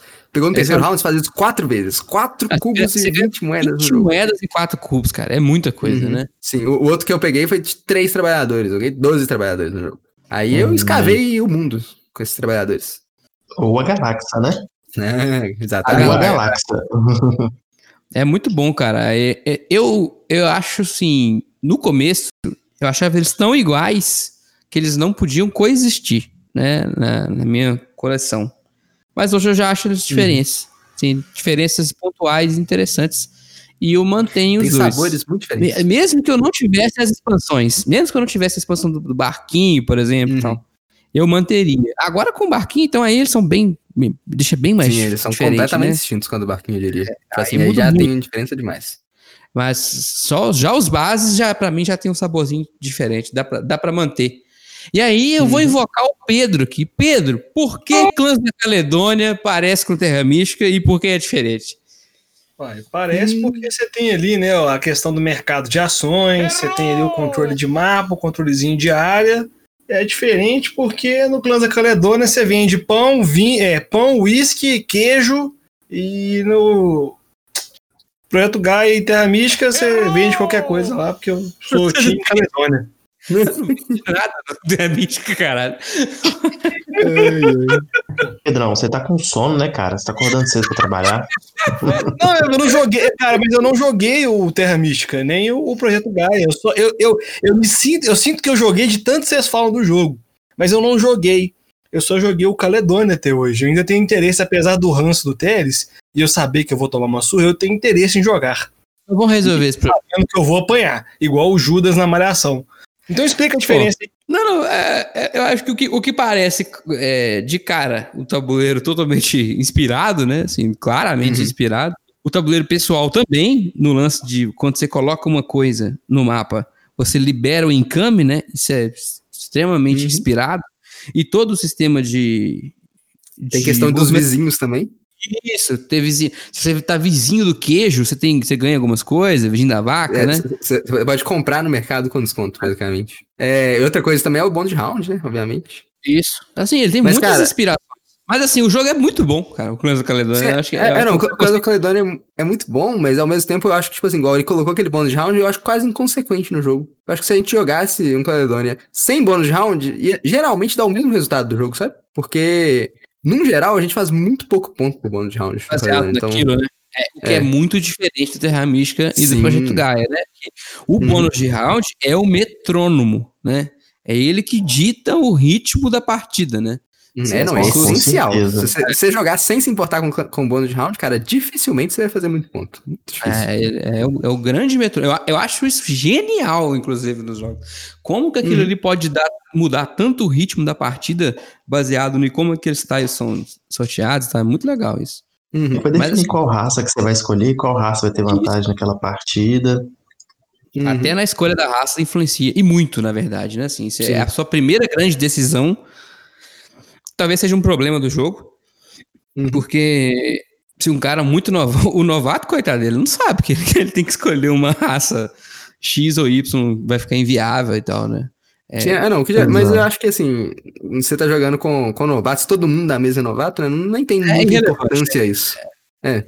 Ah, o jogo vai ser, tipo, tão não eficiente, todo mundo vai jogar, que não importa muito a sua raça. Realmente vai ser quem jogar melhor, no é, geral. não, as, assim. as primeiras partidas é muito comum ninguém fazer mais de 100. Ne- Nesses dois jogos, mas no Caledônia, o, o, o clã escolhido às vezes te dá uma vantagem assim, só pra falar que faz diferença você escolher, sabe? Porque tem uns Uhum, clãs é. que a vantagem não faz tanta diferença assim. Igual tem um lá que você pode pegar uma missão a mais. Só que dependendo da rodada que você tiver, você paga a mais pra ter essa missão. Então, às vezes não compensa tanto. Porque dinheiro o é lance do, o lance do clans é um poder variável bem mais sutil Sim, do que era o Terra. Bem mais Exato. sutil. É, Exatamente. é pra, igual você falou, você pode ignorar, inclusive, seus poderes e ganhar a si mesmo. No Terra Tem- Mística isso é impossível. Impossível. É por é. exemplo, Você precisa um clã que eu gostei muito, que foi o clã Stuart, ele tem um, ele tem um poder que é bem legal, que tipo assim, é, toda vez que você vai vender no mercado, você ganha uma moeda a mais quando você vai vender produtos. E isso faz uma diferença no, no, no início, na- no, no early game, no início do jogo, porque você tem mais dinheiro, você consegue dar, um- dar um boost a mais. É, tem o outro também, quando você constrói perto d'água, você ganha bônus, tá? mas tem outros assim que não faz muito sentido, sabe? Dá até dó quando cai. Outra coisa que é bem diferente, eu acho pra mim, que é onde o Caledônia mais falha, além desse negócio do Bond Challenge que eu já mencionei, é que no Terra Mística tem uma relação muito interessante em que o mapa tem várias cores diferentes, né?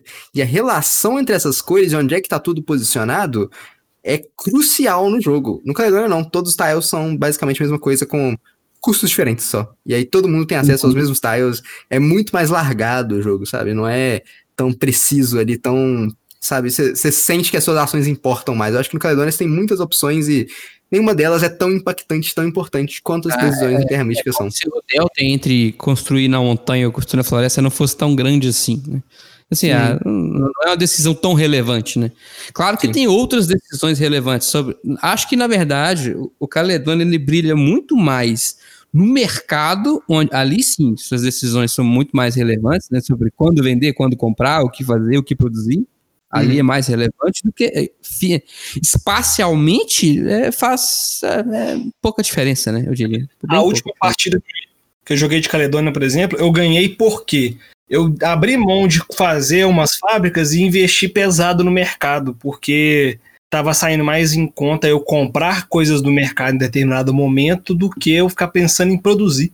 Então eu dei uma virada no final por conta disso. É, tipo eu acho análise- mercado variando, variável também, se tiver muito do negócio, o preço vai lá embaixo, eu acho, acho sensacional, cara. Isso é realmente legal no Clans. Cara, eu tenho até medo de você não gostar do Terra Mística, porque esse é o ponto alto do Clans, ele simplesmente não existe no, no Terra Mística. Não, não tem. né? Eu sei que, eu sei que é o jogador de Brás, é, lembra um pouquinho aquela parte do carvão e do metal, tá ligado? Sei, sei. Ah, inclusive, eu- esse é um outro assunto depois. Os dois Brass. Exatamente. É, é, é, não, só mais uma coisa de comparação, só porque a gente gosta muito de falar de Terra Mística, é que o Terra Mística e o Gaia Project são são jogos de informação perfeita, diferente do Caledônia, que não é. Ele tem eh, os, os contratos que aparecem ali toda rodada, e Uhum. aí pode vir uns negócios que simplesmente você se fudeu. Ah, e Não, aquela é, pontuação final eu acho meio zoado. Tipo assim, sabe aquele negócio de você juntar lúpulo? Uhum. É, eu não Sim, lembro quais são os cereais, né? Mas aquilo ali, eu acho meio, meio, meio, meio match, tipo assim, o que tem É, mais vale tem-. É, não, inclusive assim. tem a variante de, de você botar todos os três no valor de 4 e é isso. Pronto. Ah, é? Ah, você não é, usar, essa, você não usar essa, essa mecânica aí. Tem, tem essa variante no manual. Esse é um bom critério de Entendi. desempate, mas essa questão que o Bruno falou, se vier uma missão merda, você não produzir aquilo, você vai no mercado e compra. Não faz muita diferença, não. Ah, mas faz diferença sim, cara. Pode fazer muita diferença no seu jogo. Tipo assim, demais, demais, demais. Você tá falando que você tem ódio no coração, cara. Igual um macaco. É porque, é, é igual eu falei, tipo assim, esse negócio do Terra Mística fazer tanto sendo um jogo de informação perfeita, eu acho que é, é um grande mérito do jogo. A gente não deveria é, olhar, assim, tipo assim, de forma... sem muito cuidado, sabe? Eu acho que é um mérito que poucos jogos têm. De fato. É, de fato, Terra Mística é o melhor de todos, né? Então, tá tudo certo. Eu sou Team Caledônia. Ou, mas aqui, eu separei um- um- uma dupla de joguinhos aqui, em que a ideia é a mesma, mas são jogos completamente diferentes. É, qual que é a ideia do jogo? Alguém morreu, você tem que descobrir quem foi e por quê. É, são o Detetive e o Mysterium. Olha aí. São iguais, porém diferentes, né? Enquanto o Detetive é um joguinho de 1949, você tem o tabuleirinho lá, você vai fazendo lá, deduzindo quem foi, qual arma que usou. No Mysterio, um dos jogadores é o fantasma morto, que é a sombra, né? E o próprio- dicas, mas ele não pode falar, ele pode bater, sacudir as coisas. É uma- um jogo sensacional que tem a mesma ideia, só que diferente. Pra mim, mais próximo do Mysterium é o Dixit. Exato, né? Ele- Eles até podem utilizar as mesmas cartas, né? Pode até fazer crossover.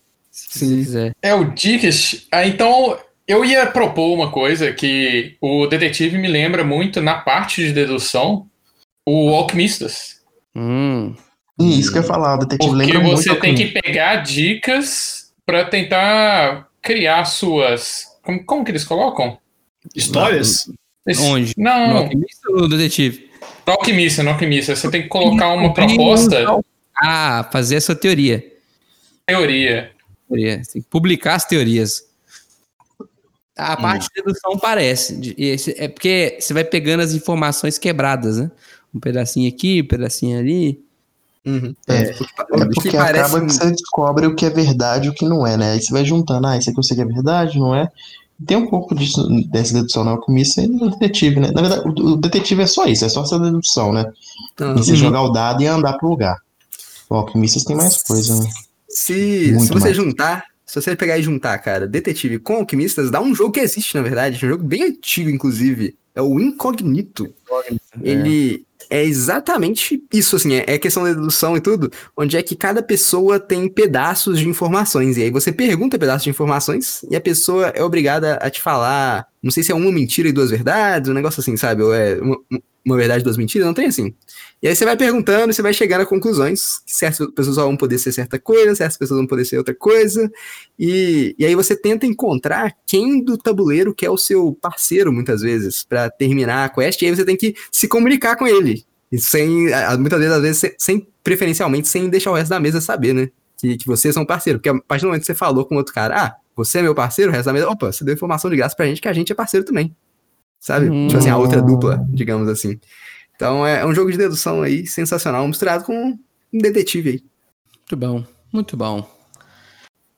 Eu posso falar, não é uma polêmica, mas só que são jogos que são baseados na criatividade do jogador. São totalmente diferentes, mas utilizam disso para o jogo andar, que é o Abstratus e o Concept. É Concept. O Imagine. O Concept também, mas, é, mas o Imagine parece mais com abstratos, né? É, porque você precisa construir alguma coisa ali para passar uma ideia para o outro jogador. Um você precisa montar mesmo, o outro aí você precisa associar cartas. Eu acho o abstrato muito mais difícil. Vai ser... É, com certeza, porque ele é mais. E Fechado, 3D. né? E 3D. É. Ele é roots, ele é mais roots, né? É, é, mas eu acho que você foi- bem. Os jogos são bem parecidos. Na, na E tem uma coisa que atrapalha, né, quando você tá jogando abstratos. A gravidade. porque nunca fica em pé as coisas. É muito bom. É porque você faz um objeto sólido 3D. Então, quando você coloca uma bolinha em cima da outra, é- na sua cabeça vai funcionar. Mas Ele vai ali, cair. quando você vai construir, não, não funciona. Ah, tá. É, bom. eu estaria indo muito longe se eu falasse outro jogo em festa, isso poderia ser o Pablo. Nossa. Aí foi É, longe. É porque você não tá construindo, aí. né? Sim, Aí sim, você foi lá na Disney. O Pablo, ele. Nossa, o Pablo. O Pablo, talvez o codinomes. Exatamente, garoto. Hum, Porque ali você passa. é, vai cantar e o outro você fala uma, uma, fra, uma, fra, uma palavra, dependendo como é que você tá jogando. uhum. É, É, uma- fica aí esse abraço pra Jéssica, estamos com saudades. Jéssica e Ricardo, voltem pra gente. A gente Sim, quer jogar, nossa, a gente jogar só pra cantar evidências. Tem que ter um jeito. Chega de Nossa. mentiras! Olha aí. Solta aí, DJ, de novo, que é bom demais. que te amo. Chega de mentiras, de negar o meu desejo. Eu te quero mais que tudo. Eu preciso.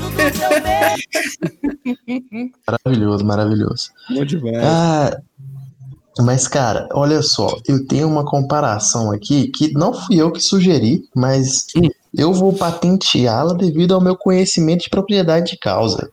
Ah, São dois jogos que abstratos, hum. mas eles é, implementam a ideia do tema muito bom, que é o combate e que qual que é, Rafael? Que compara com combate? O combate da Anéis. e o Senhor dos Anéis confronto. Senhor dos Anéis o confronto. É Os próprios. igualzinho. Cara, mas tipo assim, eles lembram muito Errado não tá. pela. Não, mas, mas tipo assim, não, eles têm, ah, têm muitas semelhanças tipo assim, é, porque os componentes, né? Tipo assim, ele tem uma face coberta, a outra você, o jogador vê, ele é oculto pro cara adversário. As pecinhas têm Mas- poderes diferentes. Isso. Então, tipo assim, eles têm, ele- eles têm uma dinâmica bem parecida. Então, obviamente, o, o Senhor dos Anéis Confronto, ele é inspirado no combate. Não tem como você negar isso, Fraga. Uhum. Só que a- as camadas de, de estratégia e tática do Senhor dos Anéis é, são muito maiores, né? E elas, ela, o jogo todo se liga muito bem com o Senhor dos Anéis, né? Então você tem um mapa do Senhor dos Anéis. Eu é, prefiro cada o combate que é personagem- mais barato. Não. Tipo assim, no, no, no Senhor dos Anéis Confronto, você, você tem. Ai, tô querendo lembrar, cara. Acho que são nove cartas. Cada pessoa tem nove cartas.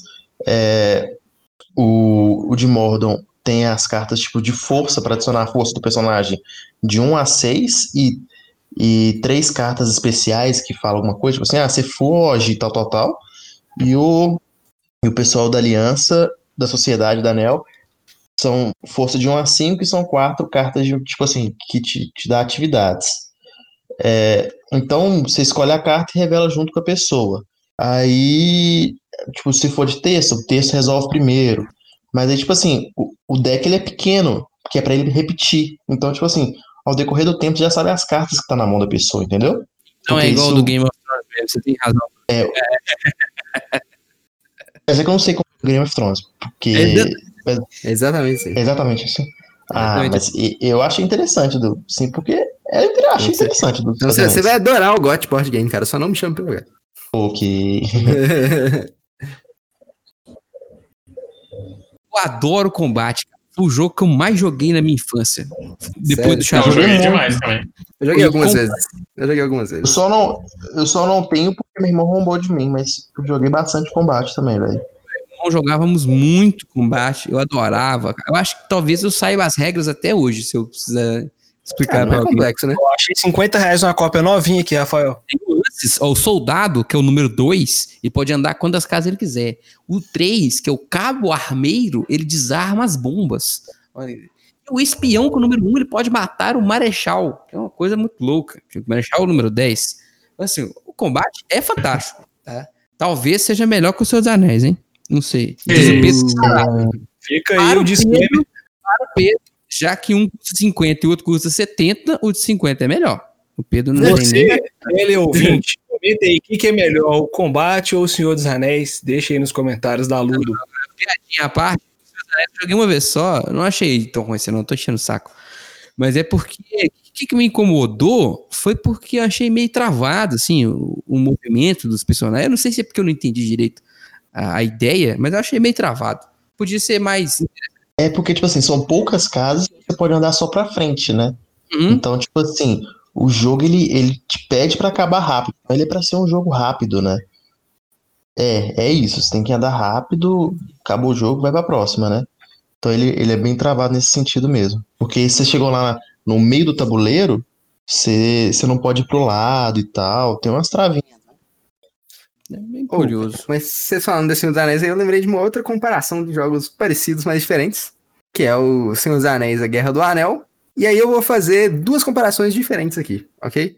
Primeira delas é, é o embate entre as duas maiores franquias do cinema, que é entre o Senhor dos Anéis Bat- Guerra do Anel contra o Star Wars Rebellion, Uhum. que é, são dois jogos 1x1 parecidos aí, um deles é Mordor contra a raça humana, né? E o outro é Império contra Rebeldes, né?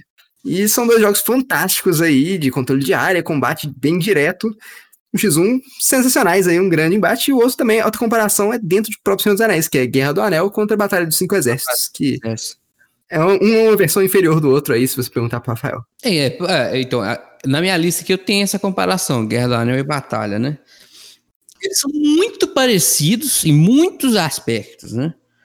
É, o, o Batalha peca em profundidade, no- tanto no tema quanto no, mecanicamente, mas o que ele peca em mecanicamente, ele, ele- o- quando ele tenta inovar, ele erra, pra mim, que é o- a régua lá do, das Nossa, skills. É, aquilo é um, eu acho, virou wargame mesmo, né? é, o cara tem que usar uma régua pra saber se a skill alcança ou não alcança o espaço X me, me revolta. Fico Tem bocado. quem só joga jogo assim, né, cara? Então, Ah, assim, é, eu, eu entendo quem gosta, entendeu? uhum. Mas aí é, é- é- tem que ser muito meticuloso, né? Aí pra mim parece trabalho, pra parafrasear a minha que gosta de é trabalho. Entendeu? Tem que pegar uma régua, aí eu, aí eu não gosto. Eu prefiro Guerra do Anel nesse sentido. Acho mais Uhum. complexo, mas. E quando complexo de um jeito legal, enquanto o outro é complexo de um jeito chato, entendeu? Acho que eu vou de Guerra do Uhum. Anel. Rebellion tá na minha lista da vergonha. Assim, eu não consegui. Não vergonha porque eu não tenho, mas é porque eu não consegui jogar. Eu queria Uhum. muito testar o Rebellion, é, mas tava muito caro. Nesses dias tá, continuou muito É, eu caro. boto fé. Tá 480. caro, né? É, puxadinho, puxadinho, né? Eu eu tenho um outro jogo aqui que é igual, mas diferente. É o Jorvik e o Spystadt. Tá demorando, hein? O Jorvik, hein? Demora, mas É, tá no coração, né? Tá no coração. ele vem. Verdade, na verdade, chegar. o Jorvik e o Spystadt são o mesmo jogo. A ideia é a mesma, a mecânica é a mesma, a forma de jogar é a mesma. O que difere é que, um, o tema, né? Um é um incêndio na, na Alemanha, se não me engano, e o outro são os vikings, né?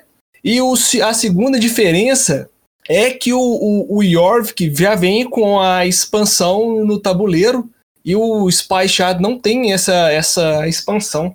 É, o Jorvik é, é uma versão melhorada desse, desse jogo. Então, É, fica não, aí. Inclusive, o Feld é- vai até relançar o Yovik com outra roupagem de alguma cidade, não é verdade? Exatamente. Ou, ou, ou, ou isso, ou isso não foi confirmado ainda? Não, eu, eu vi isso aí, acho que foi num fórum, acho que foi um negócio do BGG. É, esperando o Feld aceitar o convite para gravar um na mira com a gente e vai trazer essa informação. Eu não tá confirmado nessa, não, mas eu acho que o Bruges já tá. É, não, o Bruce já tá, com certeza. É, virou mas o eu- Hamburgo. Você sabe E o qual Macau que é? que virou alguma outra coisa. Ou é o Macau que virou hambúrguer? Um trem assim. Ah, o Macau também vai ser é, cor da roupa, mas eu não lembro qual é a cidade, Uhum. não. Então, se se eu não me engano, acho que foi o Macau que virou hambúrguer e o Bru... ou foi o Bruce que virou hambúrguer. Um trem assim. E aí o outro virou outra cidade. É isso aí. Aqui tem Você sabe qual é o jogo que parece com o Jorvik? É o Rolls. Os dois são a maior escorregada dos seus autores. É isso. Ó, Eu concordo quanto ao Ray Crote e não e discordo em relação ao York. Gente, Cara, tem que parece jogar mais que eu jogos do odeio- Feld, hein? Parece que eu odeio o Rick não é isso. O jogo é bom, só que ele é só bom. Entendeu? E os jogos do- são muito bons. Aí eu cheguei e falei, ah, ok, jogo ok. Ok, eu não quero. Ok. Ok, não dá. É. Ok, Ele pode ser um Ô. ótimo jogo de entrada, sem sacanagem agora, falando sério, ele pode ser um ótimo jogo de entrada. É, mas do UV eu espero mais, entendeu? Não quero um jogo de entrada do UV. Eu quero, se for assim, eu quero Bonanza, que aí realmente é pra, era pra ser isso. Né? Uhum.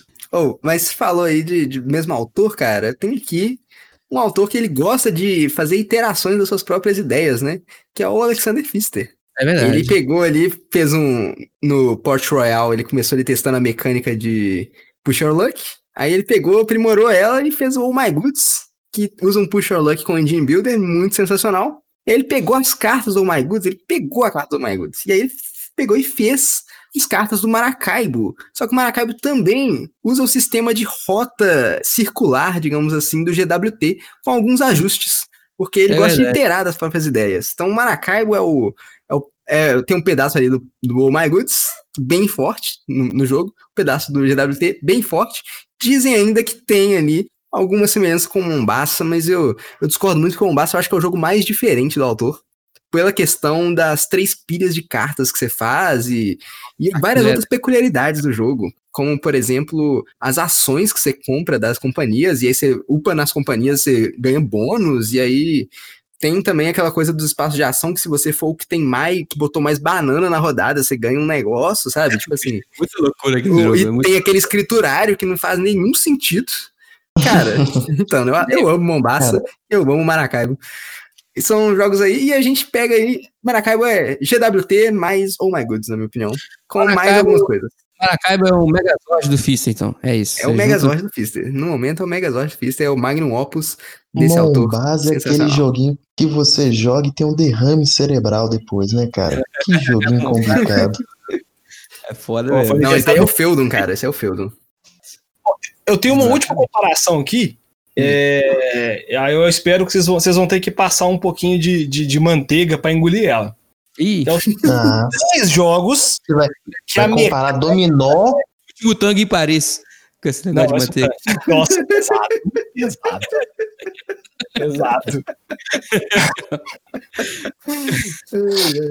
A, a ideia, a, a- forma de jogar e a mecânica é a mesma, mas são três temas nada a ver um com o outro. Que são Bonanza, Dom Capolo e Fungi. Meu Jesus amado. Nunca sei bem essa de carta. Mas vamos lá. Ah, Pedro. Não, não são cartas, usam cartas. Vamos lá. Você tem que Vai. fazer um, meio que um set collection das Ah. cartas, Correto. ok? Só que os temas são totalmente diferentes. Enquanto no, no Bonanza está plantando feijão e no Fungi está fazendo uma sopa panosa de cogumelo, o Dom Capô está cuidando de negócios da máfia, né? Azeite, corrupção, obras de arte, cassino, essas coisas, entendeu? Você tem esse setzinho collection para poder descer, aí você só pode descer determinado número de cartas, você não pode ficar. E tem um número limitado de cada carta, então se você já desceu uma, você pode um coleguinha. Então, a ideia, a, a, a mecânica e a ideia são iguais, mas temas completamente diferentes. Então, galera, eu tenho um último aqui, que esse polêmico, hein, Bruno? Você vai ter que me ajudar. Veja bem, esse aqui é Zelda Breath of the Wild e Genshin Impact. E aí? A Genshin Impact é, é, o- é a cópia do Zelda, só com waifus. É o, é o, o, o, o Breath of the Waifu, cara. Breath of the Waifu. Então, eu queria fazer um disclaimer.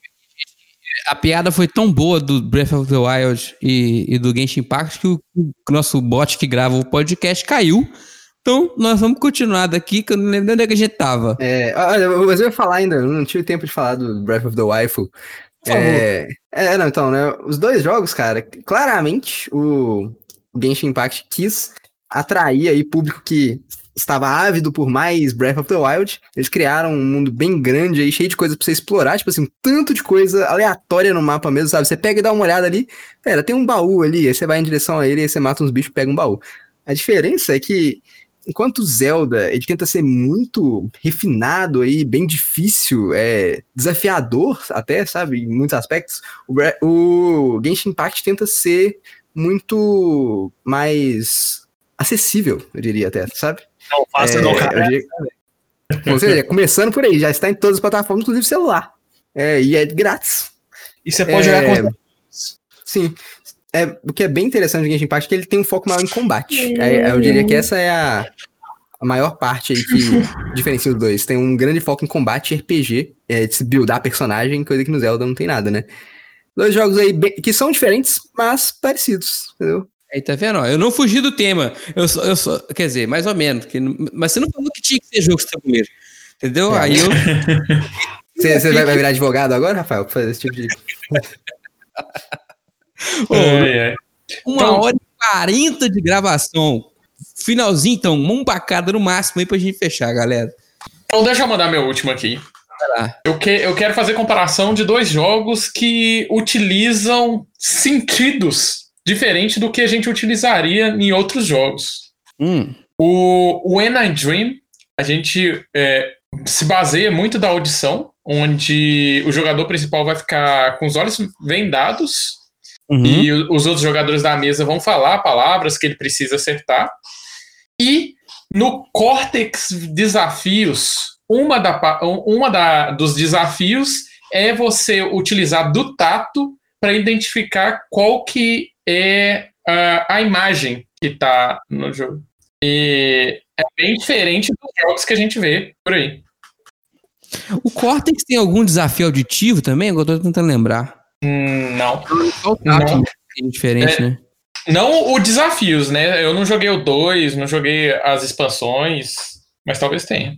Mas é curioso. É, eu, eu acho esse lance do, do Enadrim extremamente difícil. Sabe por quê? Porque boa parte do que você escuta, você escuta porque você tá vendo. Eu não sei se vocês perceberam, mas agora que todo mundo anda de máscara, eu tenho dificuldade de escutar. Porque eu não tô vendo a boca da pessoa mexer. Entende? Isso faz, Esse faz sentido. Esse negócio da máscara é tão foda que geralmente lá na firma eu cumprimento a pessoa, o pessoal sorrindo e tal. Aí às vezes eu tô sorrindo e a pessoa tá olhando pra mim, esperando eu acenar e tal. E eu acho isso uma merda. Você tá, você tá triste, né? Mas é uma coisa, curiosa essa comparação. aí. Eu adoro o Enadrim, Ah, cara. mas É, é, Eu acho que o que você falou é, é igual quando eu tinha uma miopia muito alta antes de fazer cirurgia. E quando eu não tava de óculos, parecia que eu perdia todos os outros sentidos também. eu não conseguia ver, não conseguia escutar. Era um É, perdido. Isso aí, cara, serve pra mostrar como é que, tipo assim, os nossos sentidos, na verdade, são uma parte bem pequena do, do nossa percepção, né? Tipo assim, ah, o nosso cérebro, ele, ele pega essa informação incompleta e aí ele tenta construir baseado no que, que você já conhece. Então, Uhum. tipo assim, as suas percepções, seu, sua- o seu preconceito ali, ele muda totalmente como você percebe as coisas, digamos assim. E aí, se você, por exemplo, não consegue ver a boca da pessoa falando, aí você não tem essa informação, o seu cérebro, ele não sabe o que esperar na hora de ouvir, e aí ele vai ouvir nuances bem diferentes, porque você tava, às vezes, esperando a pessoa falar outra coisa. Você não viu a boca dela, você não viu, às vezes, a expressão que ela tava fazendo. Isso é muito maluco mesmo. Acho bem. eh, Como é que são as coisas, né? O- Isso mostra como é que o mundo é uma farsa, cara, você não sabe de nada. Olha aí, tá tudo, tudo na Matrix. Aí. Muito bom. E agora foi mais um off-topic. A gente conseguiu fazer três off-topic nesse podcast. Nós estamos ficando bom nesse negócio. Mais alguém? Pode... Não, É, eu- é, tinham uma. é pra desgramar de uma vez por todas? Hum. É, porque a gente já falou tanto, que é o famigerado Agrícola e Caverna, né? Ah, tava na minha. Ah, Esse daí a gente não pode deixar passar tão em branco assim, não, né? Porque uhum. isso aí molda caráter, né, gente? Quais são as diferenças? Ah, acho que só eu que vou poder falar disso, né? Quais são as diferenças, quais são as semelhanças. Eu, eu tô em passo, eu tô em passo. Ah, é verdade, você também. Bem, bem lembrado.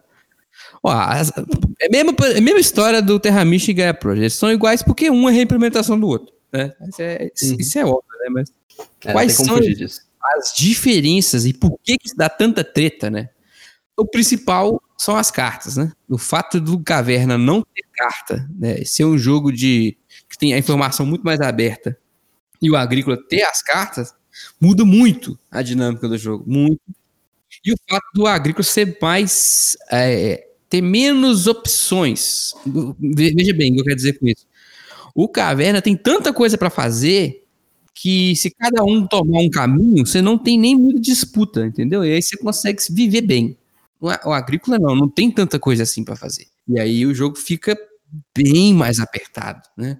Tem a quem, quem acha que ter deixado o jogo mais flexível é um problema, tem acha que é uma vantagem. Para mim, é uma vantagem. Mas para muito, muito Eurogamer raiz, muita gente que gosta muito de agrícola, é um problema. Aí é- vai do gosto do freguês. Mas são dois Um jogos abraço. espetaculares. Um abraço pro Diego, né? Um abraço pro Diego Caramba. que disse recentemente que o Agrícola é o jogo da ilha deserta dele. Se fosse pra ilha deserta, ele ia levar o Agrícola. Exatamente. Cara, eu gosto muito de Agrícola. É- Ele é um, é- é um dos meus favoritos também. Eu gosto dessa sensação dele ser apertado, fraga. E é engraçado, você não consegue fazer. Hoje eu consigo fazer muita coisa na Agrícola porque eu joguei muito. Eu, o jogo que eu mais joguei foi o Agrícola.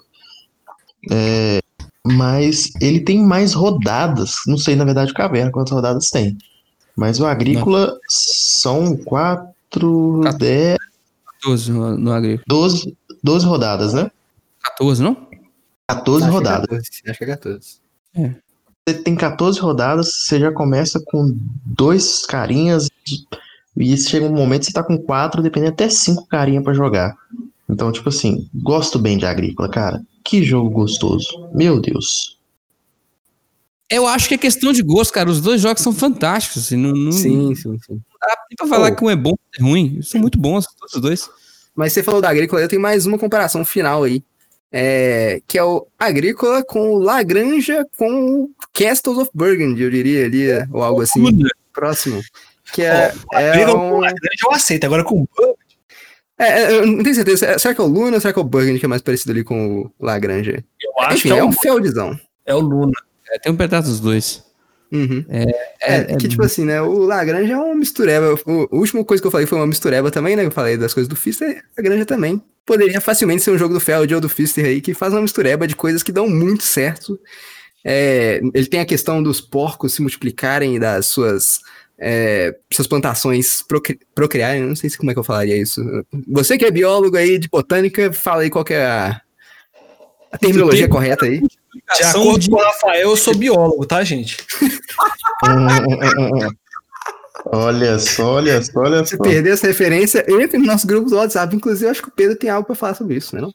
Então, eu gostaria de você dizer para você que chegou nessa bobeira aqui já até quase duas horas para entrar no nosso grupo do WhatsApp, losttolkien.com.br barra WhatsApp e nos seguir nas redes sociais, arroba Instagram, Twitter, Facebook e TikTok. Se inscreva no nosso canal da Ludopedia e do YouTube e acesse o nosso blog.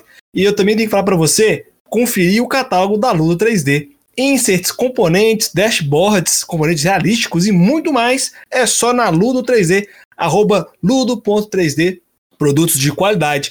E transportar os seus jogos numa sacola de supermercado ou na mão não é legal, né? Se eu te dissesse que seus problemas em relação a isso acabaram, basta você procurar e adquirir as mochilas de boards games do seu Sérgio. O Rafael vai postar umas fotos aí, se você tiver interesse, manda uma mensagem para ele. Mas lembrando que na Ludopit não pode mais colocar o número do celular, ok? E se você também quer anunciar nesse espaço, entre em contato com a gente. A palavra-chave desta noite de quarta-feira será colonoscopia. Comenta colonoscopia que eu vou saber que você chegou.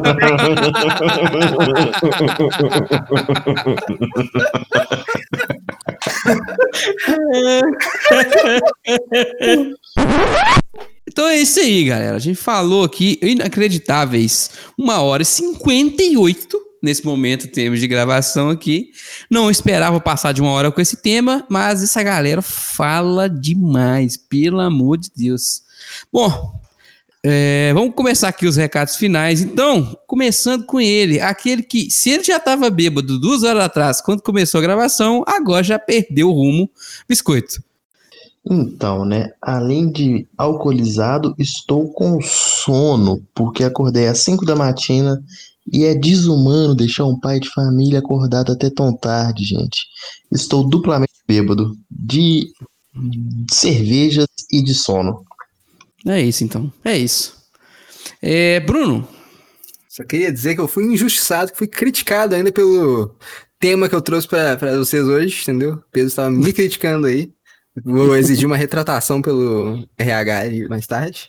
E também fica aí o recado pra não usarem crocs, tá, gente? Não usem crocs. Senão vocês vão acabar igual biscoitos. o Crocs tem que acabar. Tem que acabar isso aí, tá ok? Tá ok. Crocs é vida. Ai, ai.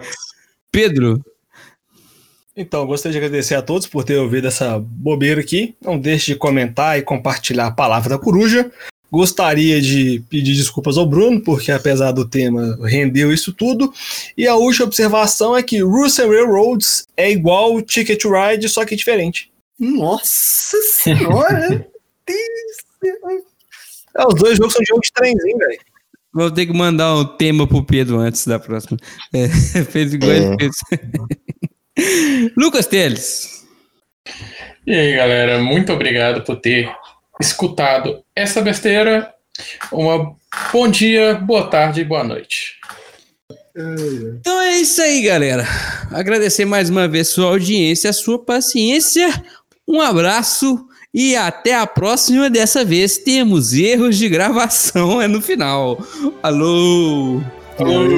Valeu, valeu. Adeus, tchau e benção.